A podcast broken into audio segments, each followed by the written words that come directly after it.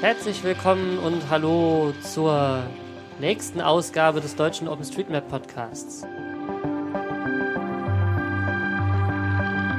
Der Korrektur, Radio OSM.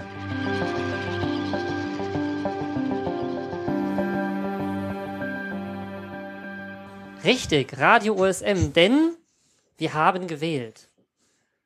Ja, beziehungsweise wir haben uns selbst nach die Ergebnisse nochmal angeschaut und gesagt, äh, okay, wir beugen uns der Demokratie sozusagen und äh, haben dann das Radio OSM, was mit einem Prozentpunkt vor OSM-Radio stand, oder? und tada, wir haben es sogar ganz ohne Proposal geschafft. Und trotzdem Ja. mit Votes. Naja, das ist halt immer die Frage, wie weit du so einen Podcast nachher genauer erklären musst und so weiter. Das ist richtig. Okay, also Radio OSM ist es geworden. Noch ein bisschen ungewohnt. Ich verschluck mich noch fast ein wenig dran. Wird auch noch ein bisschen dauern, bis das überall Einzug gehalten hat und überall ähm, richtig steht, weil ne, wir sind mit Aufnehmen und äh, Themen aussuchen genug beschäftigt. Aber auf jeden Fall wird jetzt äh, da noch ein bisschen mehr passieren. Was gibt's noch Neues zu erzählen? Wir sind gerade mitten live in einem Experiment, beziehungsweise wenn ihr das hört, sind wir schon wieder fertig damit, denn Na, das hängt davon ab. Also die, die eine Hälfte, die die hört, die hört's ja jetzt gerade und die andere Hälfte dann in unserer jetzigen Vergangenheit, äh, Zukunft. Ihr ahnt es Also- schon. Wir streamen live. Wir sind am Livestreamen.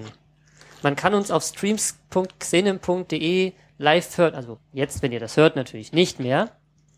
Aber wir haben auch einen passenden Chat-Kanal. Wir haben nämlich den deutschen OpenStreetMap IRC-Kanal geändert. Und ähm, wenn das jetzt glatt läuft und alles so geht, wie wir das wollen, dann werden wir das mit Sicherheit auch noch öfters machen. Wenigstens einen Hörer haben wir schon, der im Chat schreibt. Hallo. Möchtest du ihn auch outen, wer es denn ist? Wollen wir, wollen wir ihn outen? Komm, mach du. Äh, da muss ich erst wieder das Chatfenster aufmachen. Ein Malenki. Äh, keine Ahnung, ob ich dich richtig aufgesprochen äh, habe. Äh, und ja, sonst meldet sich dann niemand. Sonst meldet sich keiner. Vielleicht hört ja noch jemand.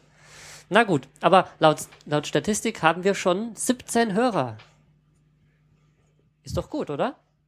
Wie viele äh, Le Leute laden denn eigentlich unseren Podcast so runter? Hast du Ja. da Statistiken? Nein. Ich habe? Logfiles, aber ich habe sie noch nicht ausgewertet. Okay. Ähm, So. das, an das andere Metatalk, was wir hatten, und zwar, äh, wem, welche Nummer haben wir denn heute? Also, wir haben eigentlich die Nummer 7. Äh, hatten wir nicht letztes Mal die Nummer 5? Genau. Und was war dazwischen? Ja, eine ganz nette Folge von über den Treusdorfer. Äh, oder habe ich es richtig ausgesprochen? Ich denke schon. Das ist so ein, ja, wie soll man es nennen, Stadtteil, Ortsteil, Ort äh, in der Kölbonner Gegend. Also ich bin ja immer wieder überrascht, wenn ich da oben bin, wie eng die Städte da zusammen sind. Das bin ich ja aus Bayern gar nicht gewohnt. äh, aber äh, bei euch in äh, Mainz bzw. Frankfurt ist es ja ähnlich, oder? Dass, es, dass die alle so, so eng aufeinander sitzen. Ja, du, man kann normalerweise von einem Ort zum nächsten laufen. Beziehungsweise gerade hier in der städtischen Region merkt man gar nicht, dass man von dem einen Vorort in den anderen übergeht. Ja. Wobei Ist das das- ist kein Vorort, es ist eine Stadt, ne? Es ist noch eine eigene Stadt. Okay. Ja. Ja, keine Ahnung. Ich kenne mich da nicht so aus. Ich bin das halt nicht gewohnt. Genau, Ja. also und, äh, die 06er Folge war ein Interview, das der Stefan gemacht hatte. Ihm hatten wir mal unser Podcast Equipment geliehen, beziehungsweise der Foskis. Und da hat er die Folge aufgenommen und wir können ja schon mal kurz verraten, es wird noch eine zweite Folge geben. Er hat ja selber schon gespoilert. Er hat in seiner, in seiner Folge gesagt, ich habe zwei, also ich werde zwei aufnehmen. Ah, okay. Und all die Leute, die das gehört haben, sind wahrscheinlich total enttäuscht, wenn sie jetzt uns wieder hören und für ihn quasi erst äh, mit seiner Overpass API Folge ähm, nachschieben. Wobei die müssen wir noch bearbeiten, ne? Die ist noch im Postprocessing, oder? Ja, sie wird nach dieser Folge dann im Podcast-Feed landen, denke ich mal. denke ich auch. Es ist immer ganz praktisch, da was auf Reserve zu haben, wenn man mal einer krank ist oder Schnupfen hat. Und, ne? Dementsprechend verzeiht's uns, dass wir es nicht alles so schnell rausgeben, wie es vielleicht theoretisch möglich wäre. Und zwar, er hat sich, äh, wie schon angedeutet, mit Roland, das ist der Entwickler von der Overpass API, über die Overpass API unterhalten. Ähm, wie lange? Ah, das war eher länger, ne? Ich glaube, ich habe doch gar nicht reingeguckt. Also ich glaube, das war lang und aus. Ich, ich habe auch nur mal kurz reingehört. Ja. Also wir sind alle noch total, ähm, also wir, wir wissen genauso viel wie ihr und ähm, sind genauso gespannt, wie das sich entwickelt wird. Aber kommt bald. Ähm, was mir da noch auffiel, äh, der hat ja sogar mit Musik gearbeitet. Also die Folge kann man nur empfehlen. Also ich war einfach begeistert, als ich die, Ja. die, die gehört habe von Treusdorfer. Ähm, soll man die Musik, die da drin ist, auch hier in, im, im Podcast verwenden? Na, er hat sich richtig viel Mühe gemacht, vor allem diese Rampe am Anfang zu machen und so Ausschnitte aus dem Podcast wieder reinzutun. Man, man merkt, dass er einfach Erfahrung hat mit Radio. Und ähm, ich muss ganz ehrlich sagen, also mir fehlt diese Erfahrung und eigentlich habe ich auch gar nicht so richtig dolle viel Lust, mich da groß drum zu kümmern. Ne, das, das meinte sagt, ich, das meinte ich ja gar nicht. Ich meinte einfach nur am Anfang als, als Intro-Musik, die man dann einfach auch abschaltet, dass man halt weiß, okay, jetzt fängt's an und dann vielleicht einzelne Samples daraus als Thementrenner oder Mhm. sowas, damit man halt weiß, äh, ah, okay, jetzt fängt ein neues Thema an. Also kenne ich halt so aus manchen anderen Podcasts und das ist eigentlich ganz praktisch. Und das spielst du halt gleich live ein. Also du musst nicht im Nachhinein das irgendwie da reinbauen. Ja, wobei das mit dem Live-Einspielen, das äh, müssen wir dann wieder technisch gehen. Nein, also ich muss Gucken. ehrlich sagen, ich mixe es lieber nachher rein und ich kann mir das gut vorstellen. Müssen wir mal schauen, ähm, welchen Song wir dann nehmen, aber ich fand das eigentlich ganz cool, was er da rausgesucht hatte. Ja. Ja, mal schauen wir mal. Vor allem, ich fand, das war eine Wiedererkennung. Also jetzt gerade der zweite ist so ähnlich. Ähm, und da hast du sofort gedacht, klar. Wir können das aber auch sehr gut eigentlich nur fürs Interviewformat. Also, dass man das halt wiedererkennt. Dass wir Ja, dann vielleicht einen eigenen Song irgendwie raussuchen. Dann müsste man erstmal einen finden und daran scheitern wir jetzt seit äh, sechs Folgen Aber oder da- so. Gut. Guck mal, wir, haben- wir haben doch auch einen Namen, wir hatten, habt ihr das gelesen? wir hatten über 100 Votes in unserem Namens, ähm, in unserem Namensumfrage.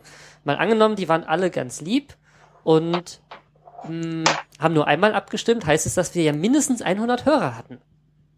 Die können uns doch helfen. Sucht uns doch mal einen schönen Song raus. CC lizenziert, vielleicht von Jamendo. Ja, was euch, äh, was euch gefallen würde für den Anfang. Genau, wir sind da ganz offen. Absolut.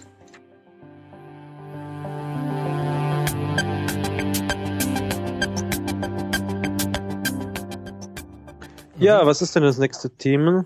Ich habe ein Tool ausprobiert.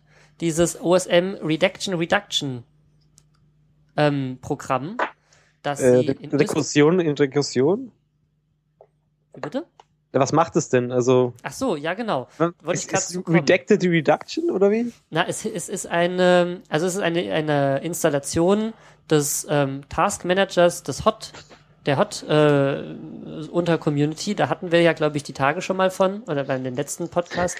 Das Hot steht für Humanity OpenStreetMap Team. Team. Und dort kann man ähm, als äh, Organisation, beispielsweise das Rote Kreuz, kann das dahin gehen, sagen, ja, wir haben hier eine Stadt im bedürftiges Land XY und wir bräuchten davon eine aktuelle Karte und wir haben hier Luftbilder. Oder nimmt Bing, macht uns mal eine aktuelle Karte. Und als Mapper kann man da hingehen und kann dann ähm, unterstützend äh, beiwirken, indem man die Gebäude mappt, die Wege mappt, die Bäume mappt, was da halt so ist. Und das hilft den Leuten vor Ort dann, sich zurechtzufinden. Also wenn sie wissen, okay, da brennt was, wissen sie, mit welchen Straßen komme ich da hin. Oder wenn, ähm, ja, also sie, auf jeden Fall haben sie dann eine, Übersicht. Und das alleine lohnt sich schon, sich mal anzuschauen, weil dieser Hot Task Manager ist richtig gut gemacht. Und es macht auch einfach Spaß, in so unbebauten Regionen zu mappen. Aber jetzt erklär noch mal, was das Ding eigentlich macht. Also du kannst, so, das ist eigentlich ein Taskmanager, glaube ich, hier, ne? Also du kannst verschiedene Tasks anlegen, irgendein Gebiet hier auswählen. Und wenn du dich dann eingeloggt hast, kannst du ein kleines Gebiet übernehmen, sagen hier, das bearbeite ich. Ganz genau. Und dann, äh, wenn du sagst, bist fertig, dann wird es, glaube ich, grün. Wenn du dran arbeitest, orange. Wenn du dran arbeitest, ist orange und danach ist es, oder ich glaube, wenn du fertig bist, auf jeden Fall wird es dann nochmal, oder kann es dann nochmal äh, bestätigt werden, oder sollte es nochmal von jemand anderem geprüft und bestätigt werden. Also die machen auch so Vier-Augen-Kontrolle damit direkt. Mhm. Genau, und die äh, Österreicher haben sich gedacht, super Tool, benutzen wir zum Aufräumen nach der o äh, ODBL-Umstellung. Und haben einfach ähm, ihre, ihre Stadt, also beispielsweise hier Wien, hineingegossen und äh, als Aufgabe definiert, man soll doch prüfen, ob da Daten gelöscht wurden. Da kann man ja den USM-Inspektor für verwenden, der einem sagt, was dort entfernt wurde oder äh, verändert wurde und zu prüfen, ob man davon nicht was wieder zurücktragen kann. Mhm. Also ich bin jetzt in Wien und äh, man sieht von von Westen ist alles grün irgendwie, da arbeitet wohl einer dran. Genau, da hat dann Also- wohl einfach auf einer Seite angefangen. Die Kästchen, die äh, grau sind. Da hat noch keiner dran gearbeitet. Ah, okay. Und die roten, die hat jemand bearbeitet, die müssen noch validiert werden. Muss noch ein anderer reinschauen und sagen, ja, hat er gut gemacht. Ja, das Tool sieht echt cool aus. Also dieser Task Manager ist wirklich gut gemacht. Und ähm, Und ist Open Source, also liegt als Source vor, ne? genau, man kann auch sagen, wenn, äh, wenn einem ein Task zu groß ist, weil das halt ein sehr dicht besiedeltes Gebiet ist, kann man sagen, split it, dann hat man danach vier Tasks, da wird einfach diese Kachel nochmal geviertelt und kann dann einfach nur ein Viertel bearbeiten. Das geht auch. Das, da musst du den übernommen haben, oder? Genau, du kannst ihn anklicken Okay. und ähm, dann gehört er dir für zwei Stunden. Und wenn du nach zwei Stunden nicht sagst, ich bin fertig oder ich hab, äh, bin noch nicht fertig, habe aufgehört, kann ihn ein anderer wieder übernehmen. Also die sorgen damit auch dafür, dass nicht zwei Leute im selben Gebiet mappen. Und das ist wirklich interessant, ähm, auch gerade für diese äh, ODBL-Bot-Aufräumsachen in, in Regionen, wo viel gelöscht wurde. Und vielleicht könnten die mm, Betreuer oder die sich dort zu Hause fühlen in solchen Regionen mit den Leuten von dem Task Manager da mal Kontakt aufnehmen. Link wie immer in den Show Notes. Und äh, mal nachfragen, ob sie dort auch ihre Region eintragen können. Und wenn man es alleine macht, ist auch nicht schlimm, aber immerhin kann man seine eigene Arbeit koordinieren und sehen, wie man denn vorankommt. Okay. Ne, sieht echt gut aus. Und die Österreicher haben jetzt eine eigene Instanz aufgesetzt. Genau. Okay. Dann, damit sie nicht in Kollision geraten mit diesen ähm, äh, Humanity Task, weil es ja, also Reduction, Reduction ist jetzt nicht unbedingt, also ist auch in gewisser Weise humanitär, aber zumindest nicht so, sollte nicht in Konkurrenz zu Städtemappen in Somalia oder sowas stehen. Wobei ich habe ja die Tage war spaßeshalber in Amerika, da gibt's ja auch so einen ähnlichen Service, ähm, der aber nicht die Fläche macht, sondern einzelne Vorschläge macht. Mhm. Oh, wie war jetzt der Link, ne? Auf jeden Fall, äh, du besuchst die Seite, kriegst eine Sache vorgeschlagen. Es geht darum, ähm, nicht verbundene Straßen zu verbinden. Ah, Ja, ja. Und äh, dann kannst du direkt in Jossenbisse reingeleitet, verbinden, sagen, ich hab's verbunden und dann kriegst du den nächsten vorgeschlagen. Das, das hat Das so, so Mappen so zwischendurch, genau. Ja. Ähm, So, wenn man gar nichts einfällt am Abend, Map Roulette. genau.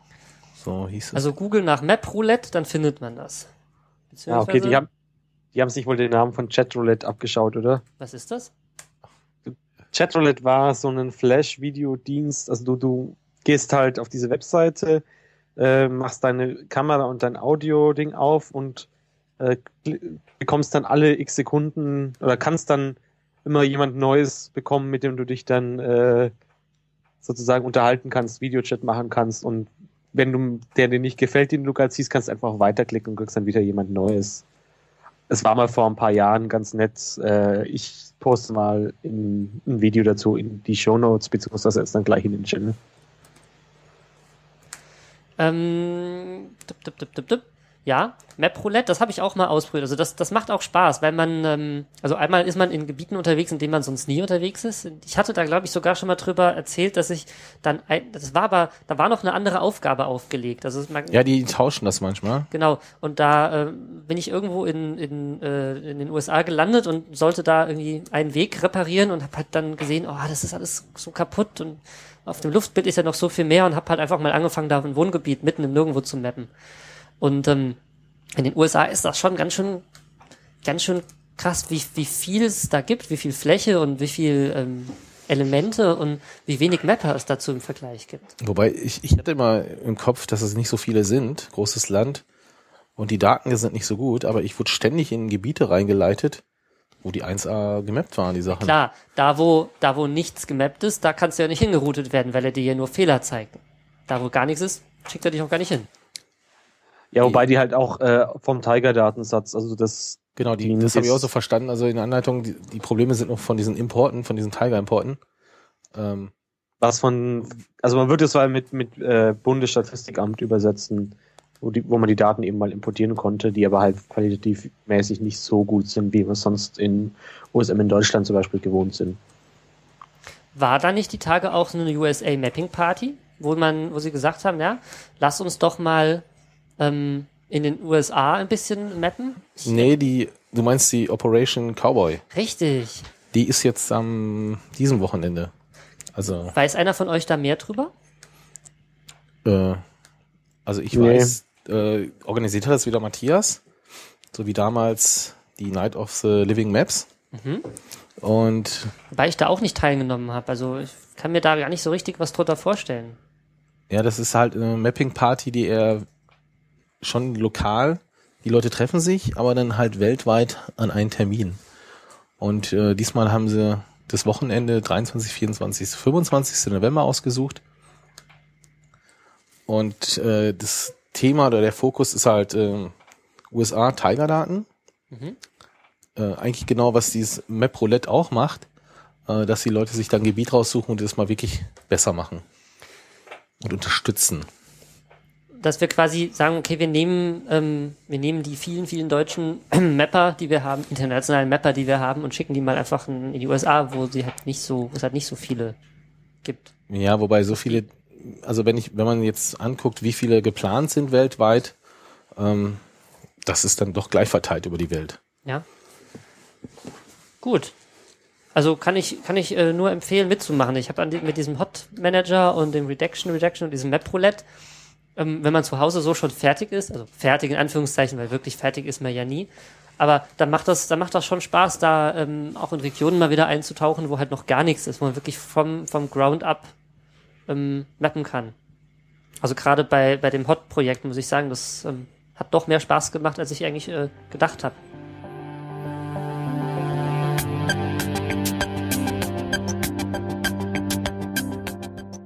Dann kommt Mark dann mit der Kartenwerkstatt auf dem Intergeo-Stand.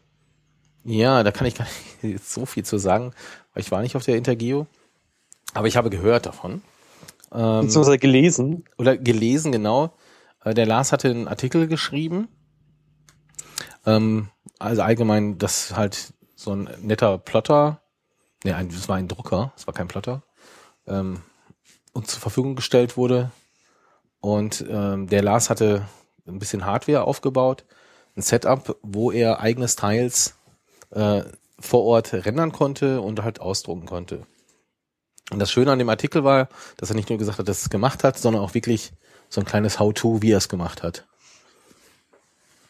Ähm, hat nicht der Frederik Ramm auch so ein paar Roll-Ups gemacht und so, so große Karten? Aber ich glaube, der hat die dann in der Druckerei drucken lassen, oder? Ja, Ja, der hat- er, hat, er hat auch so ein Setup quasi. Ähm, Also was da das Besondere war, war halt, also äh, Lars hat auf, der, auf dem Hacking-Wochenende ein bisschen davon erzählt, weil er das da vorbereitet hatte.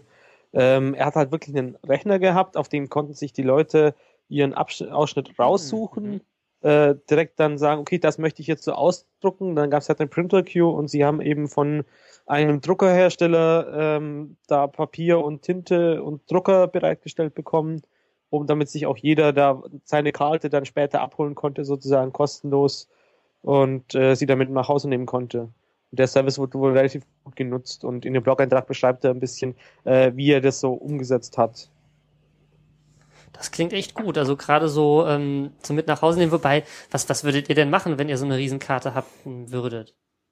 Also ich habe mir dann eine von Dortmund drucken lassen, äh, weil ich finde find das spannend, also äh, also Kindern eine Karte zu zeigen und da, wo sie wohnen und so. Und zwar im Detailgrad, wo du auch mal die Straße und die Häuser sehen kannst. Und vor allem Papa hat gemacht. Ja, so genau. Ähm, das äh, fand ich schon gut. Ja, vor allem halt die Spezialkarten und so weiter, die, die es nur bei OSM gibt, mal in, in richtig schön auf mehreren Quadratmetern zu sehen, hat schon irgendwie was. Das Also, stimmt.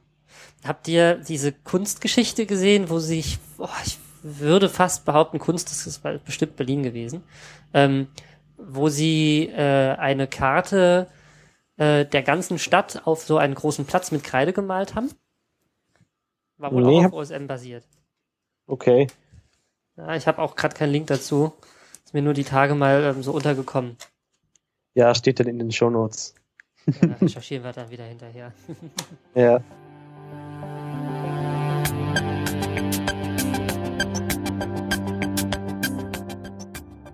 So ein kleiner Erfahrungsbericht, der eigentlich für das letzte Mal geplant war. Ähm, und zwar war ich neulich mal wieder, okay, ich war die ganze Zeit mit dem täglichen Fahrrad unterwegs bis Anfang November, aber ich wollte halt mal schauen, äh, was denn gerade so die, die besten Routen sind und musste, also ich bin, fahre im Prinzip täglich äh, von, ja, was ist denn das so, wer München kennt, Mittler Ring, bisschen weiter draußen, Freimann nennt sich die Gegend, raus nach Garching, da habe ich mir inzwischen mal optimale Route gesucht, aber ähm, ich musste dieses Mal so noch zu, zu so einem anderen Vorort, ähm, zu dem ich den optimalen Weg eben nicht kannte. Und dann wollte ich halt schauen, hm, fahre ich da jetzt auf dem Weg zur Uni dahin oder nicht? Äh, also, was, was, was, was macht man dann sozusagen? Ja, man nimmt halt die, seine USM-Routing ab des Vertrauens äh, auf seinem Handy, für das ich ja eine Fahrradhalterung habe, vergleiche USM.de 01 ähm, und suche dann halt mal danach. Also das in USM End äh, hatte ich jetzt so angestellt, dass es Open Root Service benutzt. Mhm. Und das sucht und sucht und sucht und sucht und sucht und findet einfach nichts. Ähm, okay, dann fahre ich halt direkt zur Uni, hab dann mal in der meine Vorlesung gehört und wollte danach dann eben da rausfahren und ja, Handy findet immer noch nichts, also schaue ich doch mal auf openrootservice.org. Ähm, geht auch nicht. Also er, er findet einfach nichts. Mhm. Äh, ja, dann schreibt man halt Pascal auf Twitter an, äh, was da los ist. Äh, sagt er, ah, Hilfe, ja, sorry, äh, dauert noch ein bisschen. Äh, zumindest die Suche geht jetzt wieder. Mhm. Äh, also, ja, was macht man, wenn seine Standard-Routing-Seite weg ist? Ähm, ich habe dann erstmal Eine eigene es bauen? für, Nein, also Natürlich, ich, wollte schnell so. schnell die Route finden. Also ich wollte sch- einfach schnell die Route dahin finden und möglichst die optimale, weil ich habe nicht geglaubt, dass das wirklich äh, diese halbe Stunde da zum Rüberfahren dauert oder war es 40 Minuten oder so. du, aber während Ähm. du da gesucht hast, hättest du doch in der Zwischenzeit, wärst du doch bestimmt dreimal hingefahren, oder? Nee, ich hätte mich verfahren, vermute ich mal. Vor allem, äh, das ist halt so eine seltsame Strecke, wo der Fahrradweg komplett anders ist im Vergleich zu, zu, zu dem, was du mit dem Auto fährst. Mhm. Äh, weil du da halt äh, dann durch den Wald gehst und mit dem Auto kommst du dann irgendwie nur, äh, mit dem Fahrrad kommst du halt nur auf, dann landest du auf den ähm, Bundesstraßen. Nee, Und dann habe ich erstmal irgendwie die App von, also in Bayern gibt's äh, gibt's so verschiedenes Zeug. Also da gibt's eine von Bayern Info ist es, glaube ich, verlinkt, äh, so eine App namens Bayern Netz für Radler, äh, wo die Bayerische Vermessungsverwaltung mit drin hängt, äh, die es aber selber nicht schafft, ähm, ihre Daten, die sie halt so vom Katasteramt her haben, mal gescheit routingfähig zu machen, weil bei denen sind das halt alles Flächen und keine keine Ways und Nodes und so weiter, die miteinander verbunden sind wie bei uns. Das ist aber auch das- echt eine krasse App hier, ne? Also klingt super vertrauenswürdig. Hat anstatt einen Domainnamen eine IP. Dann Nein, nein, das, das ist normalerweise als iframe auf bayern.info eingebunden. ah, Also okay, okay, weil hinten ich- steht dann noch irgendwie Trip Request 2. Also gibt es vielleicht auch eine 1. Mal gucken, ob das was anderes macht. ich glaube, das ist irgendwie so ein Standard, den die da machen, aber die UI ist halt mal wieder äh, unter aller Sau und in sowas fließen dann Steuergelder, naja. Ja, und also die müssen sich da jetzt äh, Ka Kartendaten noch vom Naftech dazu kaufen, damit sie ein bisschen Routing machen können.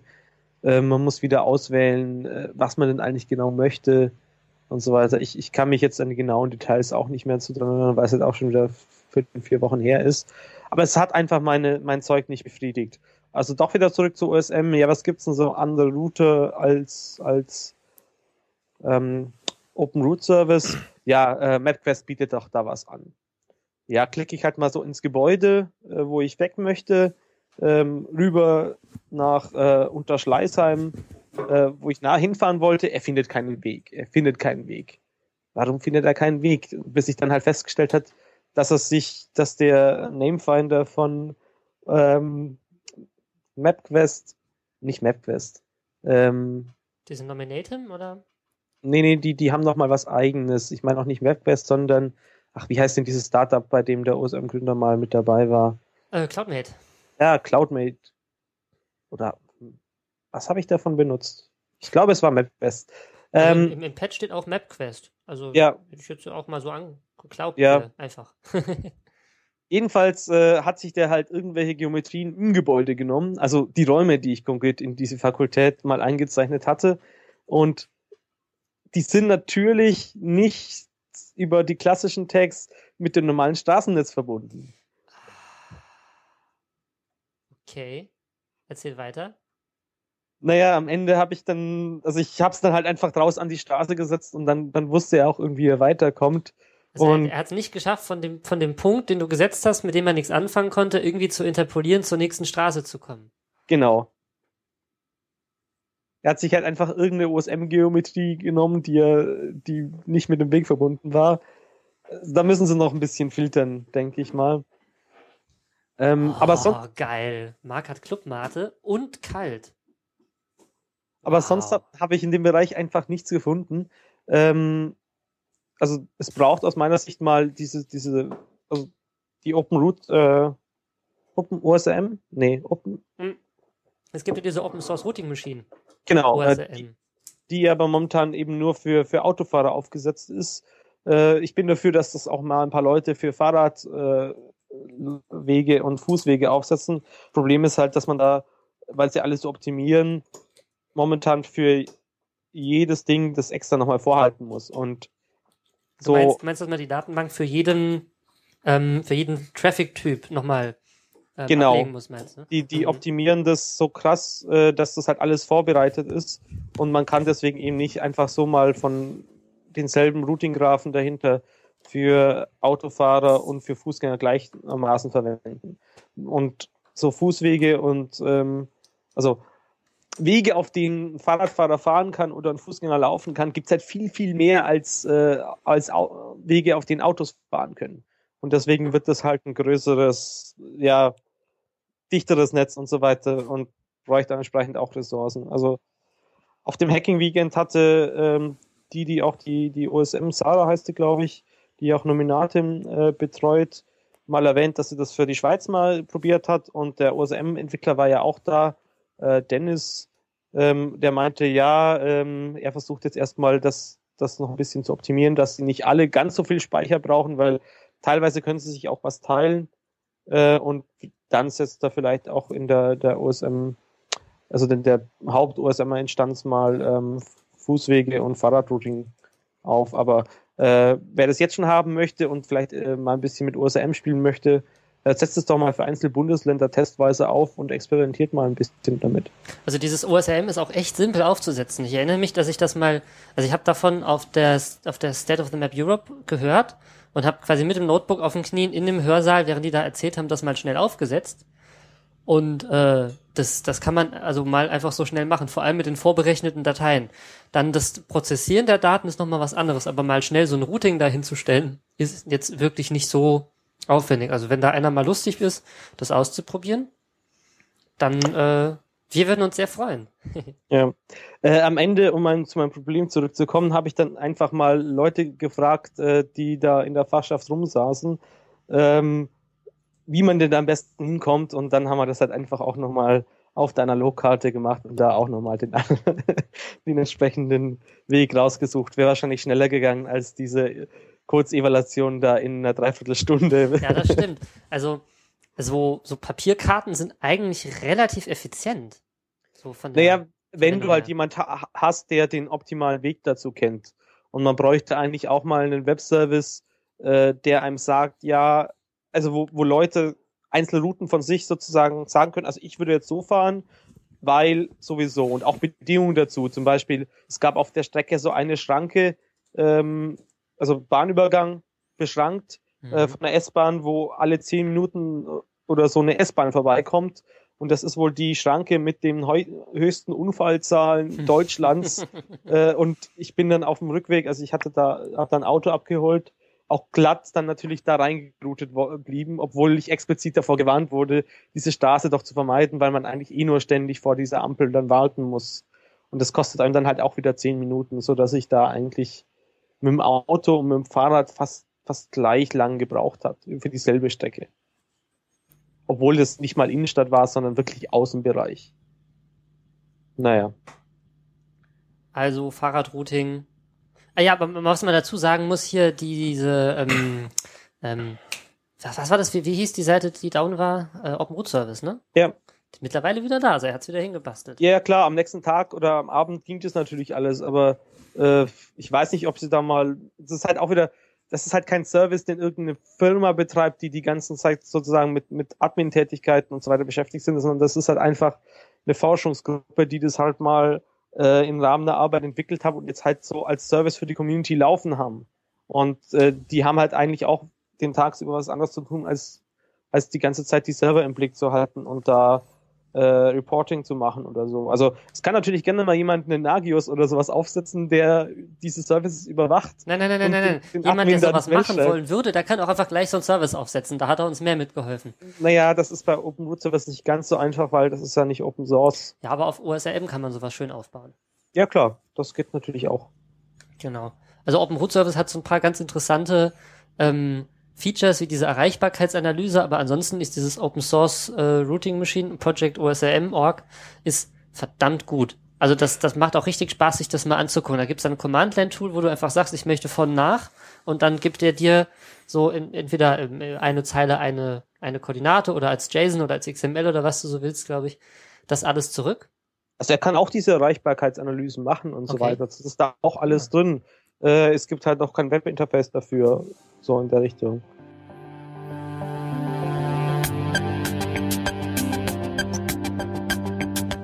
Ja, aber gehen wir wieder zu den Themen zurück, die wir eigentlich im Patch stehen haben. Ähm, haben was wir haben wir noch Themen? Wir haben noch genügend Themen. Ansonsten habe ich auch noch eins, das noch gar nicht eingetragen ist. Dann trag das doch mal nach. Ist in Arbeit. Und ich erzähle in der Zwischenzeit mal was über über unsere guten Freunde. Ne? Ein Uso für meine guten Freunde. Die guten Freunde von der Wikimedia. Und zwar ähm, erinnern sich vielleicht der ein oder andere, erinnert sich noch, dass wir vor einiger Zeit mal ähm, OpenStreetMap auch auf den Wikimedia Tool Server gebracht haben. Nein, ich muss anders anfangen. Also, Wikimedia ist äh, die Software und äh, hin hinter der Wikipedia und wird äh, die Wikipedia... Nein, nein, nein, nein, nein, nein, nein. Nicht die Software, das ist die. Ach, die Software heißt MediaWiki. So tolle Notizen gemacht und da steht das alles nicht drin. Genau, also äh, machen wir erstmal, das, das heißt alles irgendwie Wiki und Media und äh, Pedia miteinander verbunden. Ähm, Begriffsklärung, also die Software heißt MediaWiki, die setzen wir zum Beispiel für Wiki OSM.org auch ein. Ähm, dann hast du dahinter eine Organisation, das ist die Wikimedia, und dann die konkreten Seiten, die das Lexikon anbieten, ist die Wikipedia. So. Und dann gibt es auch noch Local Chapters. Also das, was, ähm, was Wikimedia äh, in die, die Wikimedia Foundation ist. Das ist quasi die, die Organisation, die die Wikipedias, die ganzen großen Wikipedias betreiben. Da gibt's dann auch noch also, rechtlich gesehen die Server betreiben und die sind, die Foundation sitzt sozusagen in den USA. Und dann gibt es da Local Chapters von zum Beispiel Wikimedia Deutschland. Die und haben in Büro, äh, ihr Büro in Berlin, äh, auch ein paar Leute, die da fest angestellt sind und sich zum Beispiel um Wikidata kümmern. Ähm, das haben sie mit so Spendengelder im Prinzip finanzieren sie die Leute. Und die, der erste Mitarbeiter, der da sozusagen angestellt wird, der sich um Technik gekümmert hat, der war eben genau dafür zuständig, sich um diesen Tool-Server zu kümmern. So, was ist der Tool-Server? Der Tool-Server ist eine Einrichtung, die von der Wikimedia Deutschland, also wir müssen jetzt vorsichtig sein zu trennen zwischen Wikimedia Deutschland und der Wikimedia Foundation. Der Tool-Server ist eine Einrichtung, der von Wikimedia Deutschland betrieben wird, mit dem Ziel, darauf Tools laufen zu können, laufen lassen zu können. Warum kann ich diese Tools nicht zu Hause laufen lassen? Das hat mehrere Gründe. Zum einen ist es so, dass ich zwar mit der Wikipedia interagieren kann als ähm, normaler Computer, also ich kann auf meinem Rechner irgendwie ein Programm bauen, das über eine API mit der Wikipedia, zum Beispiel mit der deutschen, redet, aber ich bin da begrenzt. Also ich kann nur bestimmte Mengen von Requests abschicken, bevor das irgendwie zusammenbricht und die mich aussperren, sagen, naja, du machst zu viel. Vom Toolserver kann ich da viel, viel mehr machen, weil der nicht gedrosselt wird. Zum anderen bietet der natürlich einen Platz für Leute, die quasi ein Tool gebaut haben und das dann äh, zur Verfügung stellen wollen äh, anderen und jetzt nicht selber hosten wollen. Das heißt, es gibt dort Webserver, es gibt da Login-Server, wo ich einen Shell-Account kriegen kann.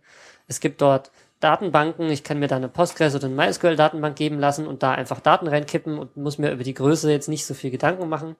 Ich habe einen großen Storage von mehreren Terabyte, wo ich irgendwie Daten ablegen kann, wo ich Bilder ablegen kann. Und ähm, er hat eine Kopie von fast allen Wikipedia-Datenbanken. Und wer sich aus der OpenStreetMap äh, Datenkultur ein bisschen äh, mit auskennt, der weiß, dass wir sehr, sehr viel Daten haben. Und Wikipedia ist fast genauso groß. Also ich habe mal ein bisschen zusammengerechnet. Die englische Wikipedia, alle Seiten, also der, der Extrakt davon, fertig komprimiert mit BZIP2. Alle Seiten mit allen, mit aller Historie sind zusammen 470 Gigabyte die kann man mal nicht so schnell einfach zu Hause aufs Notebook importieren. Äh, Historie heißt aber, dass da auch jede einzelne Version im Volltext mit drin ist. Das Richtig. wird nicht als Diff gespeichert oder sowas. Ganz genau. Wenn man nur die aktuellen Versionen anschaut, sind es immerhin noch 17 Gigabyte komprimiert. Und das sind bestimmt nochmal das Doppelte, wenn man es auspackt. Und wenn man es dann auch noch in der Datenbank gießt und einen Index drüber macht, braucht man trotzdem noch einen schnellen Rechner. Und das ist jetzt auch nur die englische. Die englische ist zwar die größte, aber die deutsche ist fast genauso groß und die französische ist auch fast genauso groß. Also wenn ich dort Queries machen will, die zwischen mehreren Wikipedias ähm, irgendwelche Dinge ermitteln, dann brauche ich trotzdem noch einen Rechner mit sehr viel Festplatte und sehr viel CPU und sehr viel Arbeitsspeicher. So, das hat der Toolserver alles schon. Es ist ja auch Blödsinn, dass das jeder für sich zu Hause macht. Und äh, es hat einen gewissen Vorteil, wenn man das quasi zentralisiert und eine Maschine oder mehrere Maschinen hat, die diese Daten schon vorhalten und wo ich mir einfach einen Account erstellen kann, sagen kann, ja, ich möchte gern da jetzt ein Tool drauf bauen, das beispielsweise diese Interwiki-Links pflegt, also die Links zwischen den verschiedensprachigen Versionen derselben Seite. Also da, wenn man auf eine Wikipedia-Seite geht, dann ist der links unten meistens diese Leiste, wo man dann äh, diese Seite auch mal in Englisch, Französisch oder wo es halt sonst irgendwie so Sprachen äh, gibt, pflegen kann. Und das funktioniert halt, indem auf jeder Wiki-Seite eingetragen wird, äh, in welchen Sprachen es diesen Wiki, äh, einen Artikel, der dasselbe Thema behandelt, den gibt. Und äh, das müsste man, könnte man natürlich alles manuell machen, aber das macht halt keinen Spaß und deswegen ähm, gibt es eben Leute, die da Tools geschrieben haben, die das einem vereinfachen und dann automatisch vergleichen. Das heißt, wenn ich zum Beispiel auf von Deutsch nach Englisch den Link mache, dann äh, zeigt dieses Tool an, hey, wäre es nicht sinnvoll, auch von der englischen nach deutschen Seite da was äh, zu machen? Und dann hast du zum Beispiel ein Fenster äh, bei einem dieser Tools, wo du links die, Deut die, die, die Sprache A, links Sprache B siehst und du sagst dann, äh, oh ja, der Link fehlt und das Tool fügt ihn dann auch automatisch hinzu. Oder nein, das ist doch nicht dasselbe. Also das ist nur, ähm, geht nur in eine Richtung, weil zum Beispiel für den Münchner Fernsehturm oder sowas gibt es zum Beispiel in der deutschen Wikipedia einen eigenen Artikel, wohingegen in der englischen Wikipedia es nur eine Seite Fernsehtürme in Deutschland gibt, wo es dann vielleicht einen Abschnitt dazu gibt. Und dieser Art gibt es halt sehr, sehr viele Tools und auch sehr ein paar große, ein paar kleine dabei. Und ähm, viele von den Leuten, die die gebaut haben, haben eben nicht die Kapazität, sowas zu bauen. Gerade bei der Wikipedia ist halt so, wenn du so ein Tool baust, dann benutzen das halt auch gleich irgendwie mal tausend Leute. Da braucht man schon genug ähm, Arbeitsspeicher und CPU-Power, um eine Datenbank hinzustellen, die das bedienen kann. Das heißt, yep. auf dem Tool-Server laufen viele solche Tools und viele, viele, viele Bots, die im Hintergrund gucken, was sind für neue Seiten angelegt worden, ähm, sind in allen, ich sag das nicht, in mehr als zehn Wikipedias dieselbe Seite mit demselben Text angelegt worden, dann ist es vermutlich Spam, dann kann ich sie gleich überall wieder löschen und so Geschichten laufen da drauf äh, neue Mitglieder anschreiben, Mitglieder, die Themen in einer bestimmten Kategorie bearbeitet haben, automatisch raussuchen und so weiter und so fort. Ganz, ganz, ganz viel Maintenance-Zeugs, von dem man gar nichts mitkriegt, läuft da. Und äh, was hat jetzt OpenStreetMap mit dem Wikimedia Deutschland Toolserver zu tun? Na, Wikimedia Deutschland hat OpenStreetMap als Partnerprojekt auserkoren vor boah, zwei Jahren, weiß nicht genau. Hat gesagt, das ist förderungswürdig, das würden wir gerne bei uns irgendwie mit reinkriegen und wir erkennen euch als gleichwertiges Projekt an. Das heißt, wie, also auch ein OpenStreetMapper könnte sagen, ich möchte gerne mein Tool da drauf laufen lassen und kann sich dann einen Account beschaffen ähm, und dann dort auch Queries auf eine OpenStreetMap-Datenbank abliefern. Also da läuft so eine OSM2 PGSQL-Datenbank äh, minütlich aktualisiert. Und dort läuft auch ein Rendering-Stack. Das heißt, ich kann auch hingehen, kann sagen, ich habe hier einen Style und ich würde den gern irgendwie gerendert sehen, könnt ihr den nicht mehr bei euch reintun. Zumindest dann, wenn er sinnvoll ist für eine größere Anzahl Leute. Also man kann da jetzt nicht irgendwie seine Experimente reinstellen. Dafür gibt's andere Orte.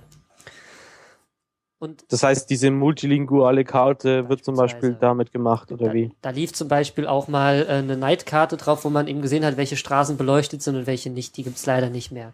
Und Hill Shading lief da mal eine Weile drauf und verschiedene Sachen.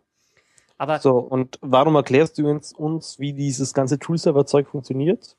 Na, das Problem ist, dass es dort zwischen Wikimedia Deutschland und der Wikimedia Foundation einen Streit gibt wie das denn jetzt weiterzugehen hat mit dem Tool-Server. Ihr wisst ja, wie das ist bei OpenStreetMap. Die Datenbank wächst beständig, es kommt ständig neue Tools dazu, es kommen auch ständig neue Nutzer dazu. Und ähm, ich weiß nicht, ähm, irgendwie haben die nicht so viel Glück mit ihrer Hardware. Also da stürzt öfters mal was ab oder vielleicht ist auch MySQL einfach nur anfällig, keine Ahnung. Auf jeden Fall passiert es dort öfters mal, dass mal so eine Datenbank nicht mehr synchron ist und nicht mehr aktuell ist. Und dann muss man diese Replikation zum Beispiel, also die, das dauerhafte Kopieren der Daten aus den Wikipedias neu aufsetzen. Was man dazu sagen muss. Das heißt, die Replikation zwischen Deutschland und äh, zwischen Europa und äh, USA. Das muss man dazu sagen, dass die Wikipedias in den USA gehostet werden primär, der Toolserver aber in Deutschland. Das heißt, ich muss ständig alle Änderungen, die quasi an allen Wikipedias passieren, rüberstreamen und hier wieder in meine Datenbank integrieren und das möglichst so schnell, dass ich immer, äh, dass ich immer aktuell bin. Und die Schwierigkeit ist, dass man dazu, also es gibt da mehrere Schwierigkeiten. Unter anderem ist es halt so eine Geschichte, dass die Wikimedia das nicht gerne, also in den USA das nicht so gerne macht, weil das ist Arbeit für die und oft reagieren sie da erst spät oder man wartet mal eine Woche, dass da einem da einer antwortet. Also es ist relativ nervzehrend das Problem ist obendrauf, dass der Tool-Server selber, also es ist, nicht, ein Server, sondern es ist ein ganzes Cluster aus mehreren Datenbank-Servern und mehreren Login-Servern, wo man eine Shell kriegt und mehreren Web-Servern, dass die ähm, auch nicht mehr auf der Höhe der Zeit sind. Die sind teilweise schon etwas älter, die Server, die da stehen, und sind vor allem alle eigentlich am Rand ihrer Leistungskapazität. Das heißt, man kann jetzt nicht sagen, ich mache einfach nochmal eine Kopie von der Datenbank und dann ist alles super. Wenn einer kaputt geht, nehme ich den anderen. Das Ding ist also, der Toolserver ist so ein bisschen am, äh, am äh, veralten und am vor sich hin verrotten, um es mal ganz schlimm zu sagen. Und sowas macht natürlich auch nicht wirklich Spaß zu administrieren. Also wenn man irgendwie Admin ist von so einem Schrottplatz, das ist nicht unbedingt das Beste.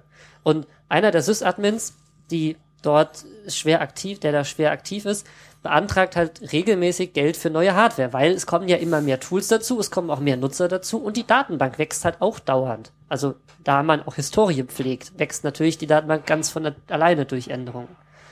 Und jetzt ist es so, dass der, äh, dass die Wikimedia Deutschland e.V. das Geld für neue Hardware nicht bewilligt hat für 2013. Soweit ich gelesen habe, auch für 2012 noch äh, wurde nichts bewilligt mit dem, mit der Aussage, dass man ja dann 2014 in die Wikilabs migrieren könnte. Was sind denn die Wikilabs? Was sind die Wikilabs? Die Wikilabs sind ungefähr das, was der Toolserver machen will, nur von der Wikimedia Foundation in den USA betrieben. Und zwar kann man sich das so vorstellen, dass die eine eigene Cloud aufgesetzt haben. Das heißt, man kann dort hingehen und kann sagen, ah, ich brauche irgendwie eine VM und äh, da soll irgendwie äh, Debian drauflaufen und ich brauche noch eine VM, da soll irgendwie Debian drauflaufen mit MySQL-Server und dann brauche ich noch eine für irgendwie Web und dann geben sie, braucht so und so viel Gigabyte RAM und dann geben sie dir das. Und dann, wenn man einen guten Grund hat, wozu man das braucht, natürlich. Und dann kann man dort seine Tools drauf entwickeln, seine Datenbank aufsetzen und irgendwie da Zeugs reinpacken. Und ähm, der Vorteil soll sein, dass die Wikimedia Foundation mehrere bezahlte Admins hat, also mehr bezahlte Admins als ähm, Wikimedia Deutschland das hat. Und dass das, äh, also sie halten es halt für eine gute Idee, das dort zu zentralisieren.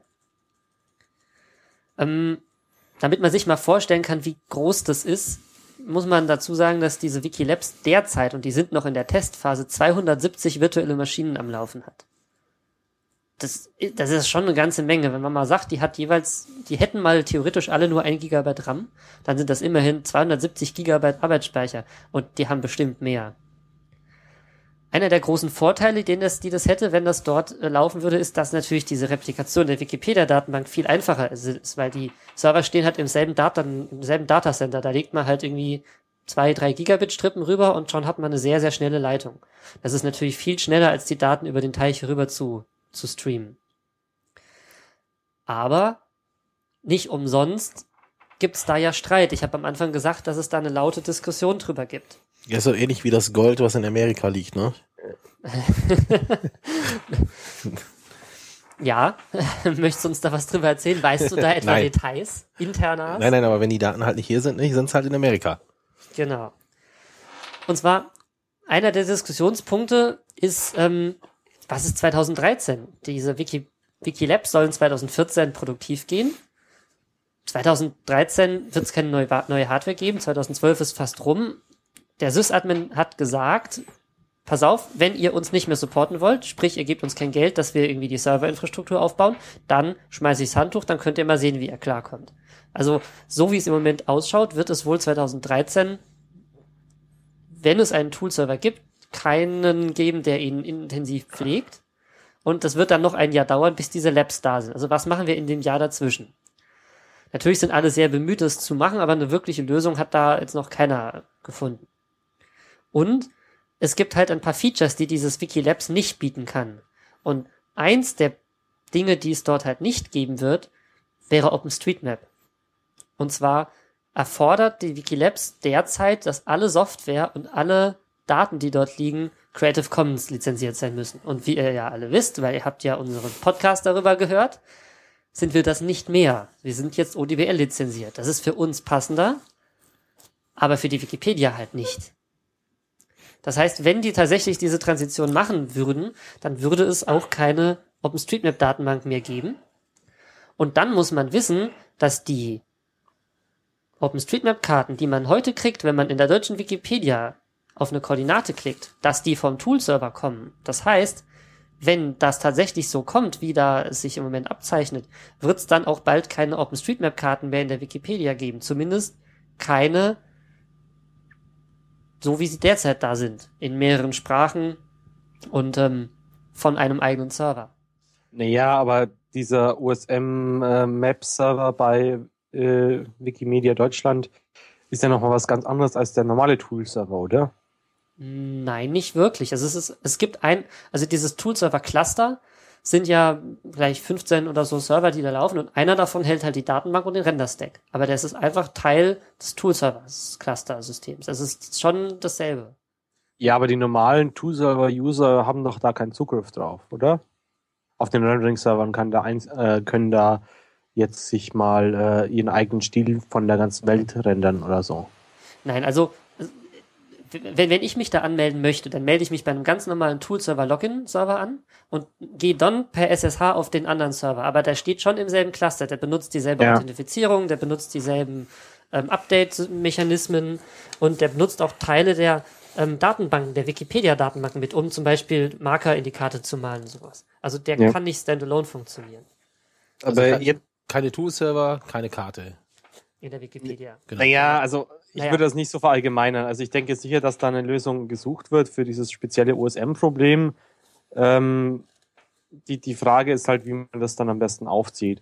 Ähm, ich hätte noch eine finan technische Frage im Sinn von verwaltungstechnischer Frage. Ähm, also der Entwickler, ich glaube Daniel heißt er, hat ja bei der Wikimedia Deutschland beantragt, äh, dieses Geld für den neuen Hardware beantragt. Ähm, hat dann sozusagen ist die Wikimedia Deutschland gesagt, wir geben das Geld dafür jetzt nicht aus? Oder hat da die Foundation gesagt, äh, wir verbieten euch äh, in Deutschland dann noch Geld für Server auszugeben? Oder Also weiß ich man glaub, das? Ich glaube nicht, dass, dass die Foundation da was verbieten könnte. Soweit ich weiß, ist WMDE da unabhängig, also auch rein rechtlich. Also, aber da, da möchte ich mich jetzt nicht drauf festnageln lassen, weil so tief kann ich nicht reinschauen. Ich habe das so verstanden, dass WMDE sagt, wir geben euch genug Geld, damit die Kisten, so wie sie da stehen, weiterlaufen. Sprich, wenn was kaputt geht, kaufen wir ein Ersatzteil. Aber es werden keine neuen Maschinen mehr bestellt.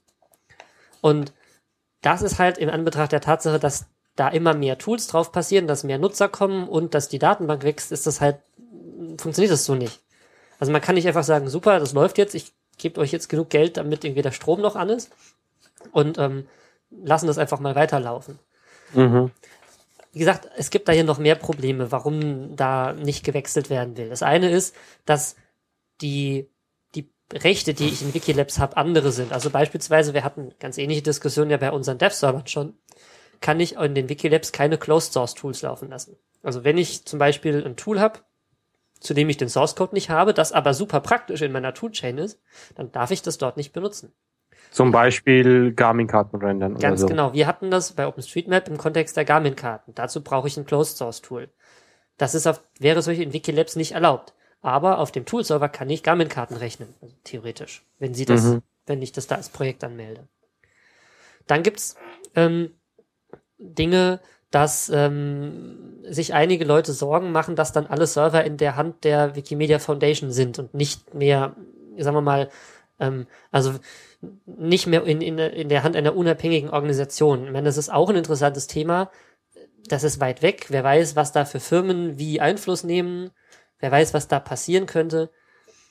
Ähm, we- weiß ich nicht, ob das so ein starkes Argument ist. Aber was ich wirklich als, als ähm, schwierig erachte, ist, dass es, äh, also, naja, also ich finde ich finde es halt schade, da äh, diesen bestehenden, bestehenden Developer-Kreis, der da ja da ist, der die Tools aber kennt, der weiß, wie die Maschinen heißen, ähm, auf welcher Maschine welche Datenbank zu finden ist, die einfach so auf einen Schlag quasi ein Brett vor den Kopf zu hauen und sagen, so, so Jungs, ähm, ab jetzt alles anders, macht mal, ihr kriegt das schon irgendwie hin. Weil die Developer sind am Ende das, was diese Server ja eigentlich erst rechtfertigen. Ja, aber es ist doch nicht auszuschließen in diesen neuen Labs, dass es genauso weitergehen könnte. Wenn die Lizenzfrage geregelt ist. Na, man müsste ja so schon seine halt Tools umbauen. X andere. sozusagen. Gut, aber wenn du vielleicht mehr bessere Maschinen hast, bist unabhängiger durch diese VMware oder diese die Virtual Machine, das hört sich ja schon recht groß an und geplant und Mhm. wenn es schön betreut ist und es stabil läuft. Ja. Also vielleicht sind da ja auch Vorteile, die, die einfach Ich sehe halt sind. dort sehr viele Ähnlichkeiten zu dem, was bei uns in der Lizenzdiskussion passiert ist, dass obwohl es total sinnvoll ist und eigentlich auf den ersten Blick zwar unter bestimmten Einschränkungen, aber im Prinzip fast nur Vorteile bietet, trotzdem erstmal alle da, oder viele dagegen sind, weil es ändert sich was. Und ich finde es ganz interessant, dass diese Diskussion dort auf einem ähnlich heißen Niveau geführt wird, wie das bei uns damals der Fall war. Also auch mit persönlichen Anschuldigungen, dass Leute sagen, ich gehe, ich mache das nicht mehr mit, wenn ihr dann so und so und so. Also da hat's mich doch ganz gut dran erinnert. So, Wobei, äh, wenn die auf dieser Lizenzsache bestehen, da, da muss ja schon noch was passieren. wieso? Ja, weil wir können ja nicht mal eben wieder die Lizenz wechseln. Nein, also wa- was sie halt, was halt sein kann, ist, dass sie sagen, okay, OpenStreetMap ist ja auch kein Partnerprojekt von WM, von der Wikimedia Foundation in den USA. Wenn die sagen, das interessiert uns nicht, dann ist es so. Also da, Genau, also das heißt, ähm, da müssen mal die amerikanische Foundation, also die USM Foundation, mal da tätig werden. Und mal die überzeugen, dass das, dass wir es da auch da werden. mhm. Na, ich denke, jetzt sowas muss man einfach mal diskutieren. Sie haben das halt damals einfach äh, nicht mit vorges, also nie, nicht das Problem noch nicht gesehen. Und wenn man die sagt, hey, äh, nimmt doch einfach mal zusätzlich zur, zur Creative Commons Lizenz äh, da auch eben andere Lizenzen mit auf, die da eigentlich auch Sinn machen. Äh, ich denke, die, da, die lassen sich durchaus auch mit sich reden, oder? bestimmt. Also ich, ich habe in der Diskussion nicht partizipiert. Ich habe sie gelesen und musste Ja. das eine oder andere mal schmulzen, schmunzeln, weil ich die ganzen Argumente eigentlich schon kannte von unserer Lizenzdebatte und dachte, ich bringe das hier einfach mal mit rein, weil es ja uns schon ein Stück weit, also uns als OpenStreetMap ein Stück weit betrifft. Ähm, wie das am Ende ausgeht, das wird, das wird sich zeigen. Nur Tatsache ist, wie, also wir als OpenStreetMap haben ja auch nicht so richtig viele Developer-Server, wo man einfach mal sich einen Account klicken kann. Und der Tool-Server ist jetzt auch nicht so groß. Also ich Naja, sehe das auch ist halt auch Vorteile davon, dass man später da in diesem Cluster sich eine VM klicken kann und dann einfach sein OSM-Tool da laufen lassen kann. es ist auch halt nicht so einfach, das, das gut aufzusetzen. Also äh, gerade wenn ich da, ich weiß nicht bei welchem Hackbean ihr kennt, aber wenn ich da mal so gehört habe, äh, wie Sven Gokos, äh, Geckos äh, äh, dann immer erzählt, was es da für Probleme gibt und äh, dass es ja eigentlich so, wie es momentan läuft, auch nicht wirklich viel Sinn macht und so. Ähm, also das ist alles nicht so einfach. Da bräuchte man ja fast wieder Admins, die sich halt auch fest drum kümmern oder so ein System, ja. Mhm.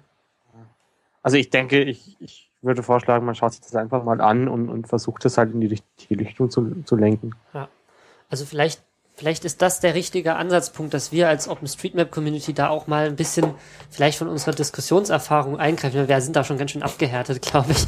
Und ähm, einfach naja, mal den erzählt, den, den sind die schon auch. Also das ist ja nicht die erste Diskussion, die, die in der Richtung läuft. Ähm, allgemein als die Foundation sozusagen. Also viel. Es hat auch immer dieses, dieses in Verein. Äh, was macht der Vorstand? Äh, welchen Standing hat der sozusagen? Entscheidet der alles? Oder sind es die Leute, die es machen? Oder sind es nur die Leute, die, die jetzt nach außen hin halt ihren, ihren Kopf hinhalten und verantwortlich sind und der Verein macht selber sein Zeug? Es ist halt auch immer pro Verein ein bisschen unterschiedlich und es zeigt sich auch da was. Also es gibt da so ähm, so Videos von Diskussionen, wo, wo halt mal so klar wird, dass ähm, die Foundation viele halt bisher als so, ja, die betreiben die Server und, und kümmert sich sonst um nichts und macht halt das, was wir wollen, als die Foundation halt plötzlich mit einer eigenen Meinung auftrat, äh, die, die die Wikipedianer in den einzelnen Sprachversionen eben nicht so verstehen konnten. Ja. Ja, man ist halt auch einfach ein gutes Stück von der Foundation abhängig. Ich meine, das ist ein bisschen, also ähm, sowas wie wir haben zum Beispiel mit diesem, mit dieser Streaming Replication, dass ich sagen kann, ich mache mir einen eigenen Server, der nur zwei Minuten hinten dran ist, hinter dem Hauptserver. Das gibt's, wenn ich mich recht erinnere, in der Wikipedia nicht. Also es gibt dort, glaub, es gibt da schon einen Stream. Dumps? Es gibt da auch einen Stream? Okay, ich dachte, es ich gibt da auch einen Stream, den einzelne Leute dann auch bekommen. Aber das ist halt mehr so ein Push-Service und kein Pull-Service. Also äh, du musst halt sagen, ja, ich möchte ihn bekommen und dann landet die halt bei einem gewissen Port bei dir hm. äh, oder sowas. Also müsste man jetzt auch wieder. Das ist ja eigentlich ja. wurscht. Nein, es ist halt, ist halt ein Unterschied, weil bei dem anderen musst du halt wirklich Plattenplatz vorhalten, den, der von außen auch zugänglich sein muss. Das ist eben nochmal ein Unterschied. Äh, und beim anderen schickst du es halt einfach nur ins Netzwerk und wenn du halt dann zuhörst, dann, dann kannst du es mitschreiben, aber wenn du gerade offline bist, dann hast du Pech mhm. gehabt. Also. Ja, okay, ja, das ist natürlich schwierig, wenn man das nicht wieder, äh, wieder aufholen kann. Gut, okay, hin oder her. Also die diskutieren noch. Wir packen die Links zu den Diskussionen auf der Mailingliste in die Show Notes und wenn sich da jemand beteiligen möchte und den OpenStreetMap-Standpunkt vertreten möchte, dann wären wir da eigentlich, also ich wäre zumindest ganz happy drüber, weil der Toolserver doch ähm, eine gute Geschichte ist für, für Entwickler, die eben nicht mal schnell die 300 Gigabyte oder was man braucht für eine, für eine OpenStreetMap-Datenbank auf der Platte ähm, parat haben, da einfach mal zu sagen, ich nehme die vorhandene Datenbank, mache meine Queries drauf und schau mal, wie das so funktioniert. Okay, dann. Andi, du hattest vorhin gesagt, du hättest noch ein Thema.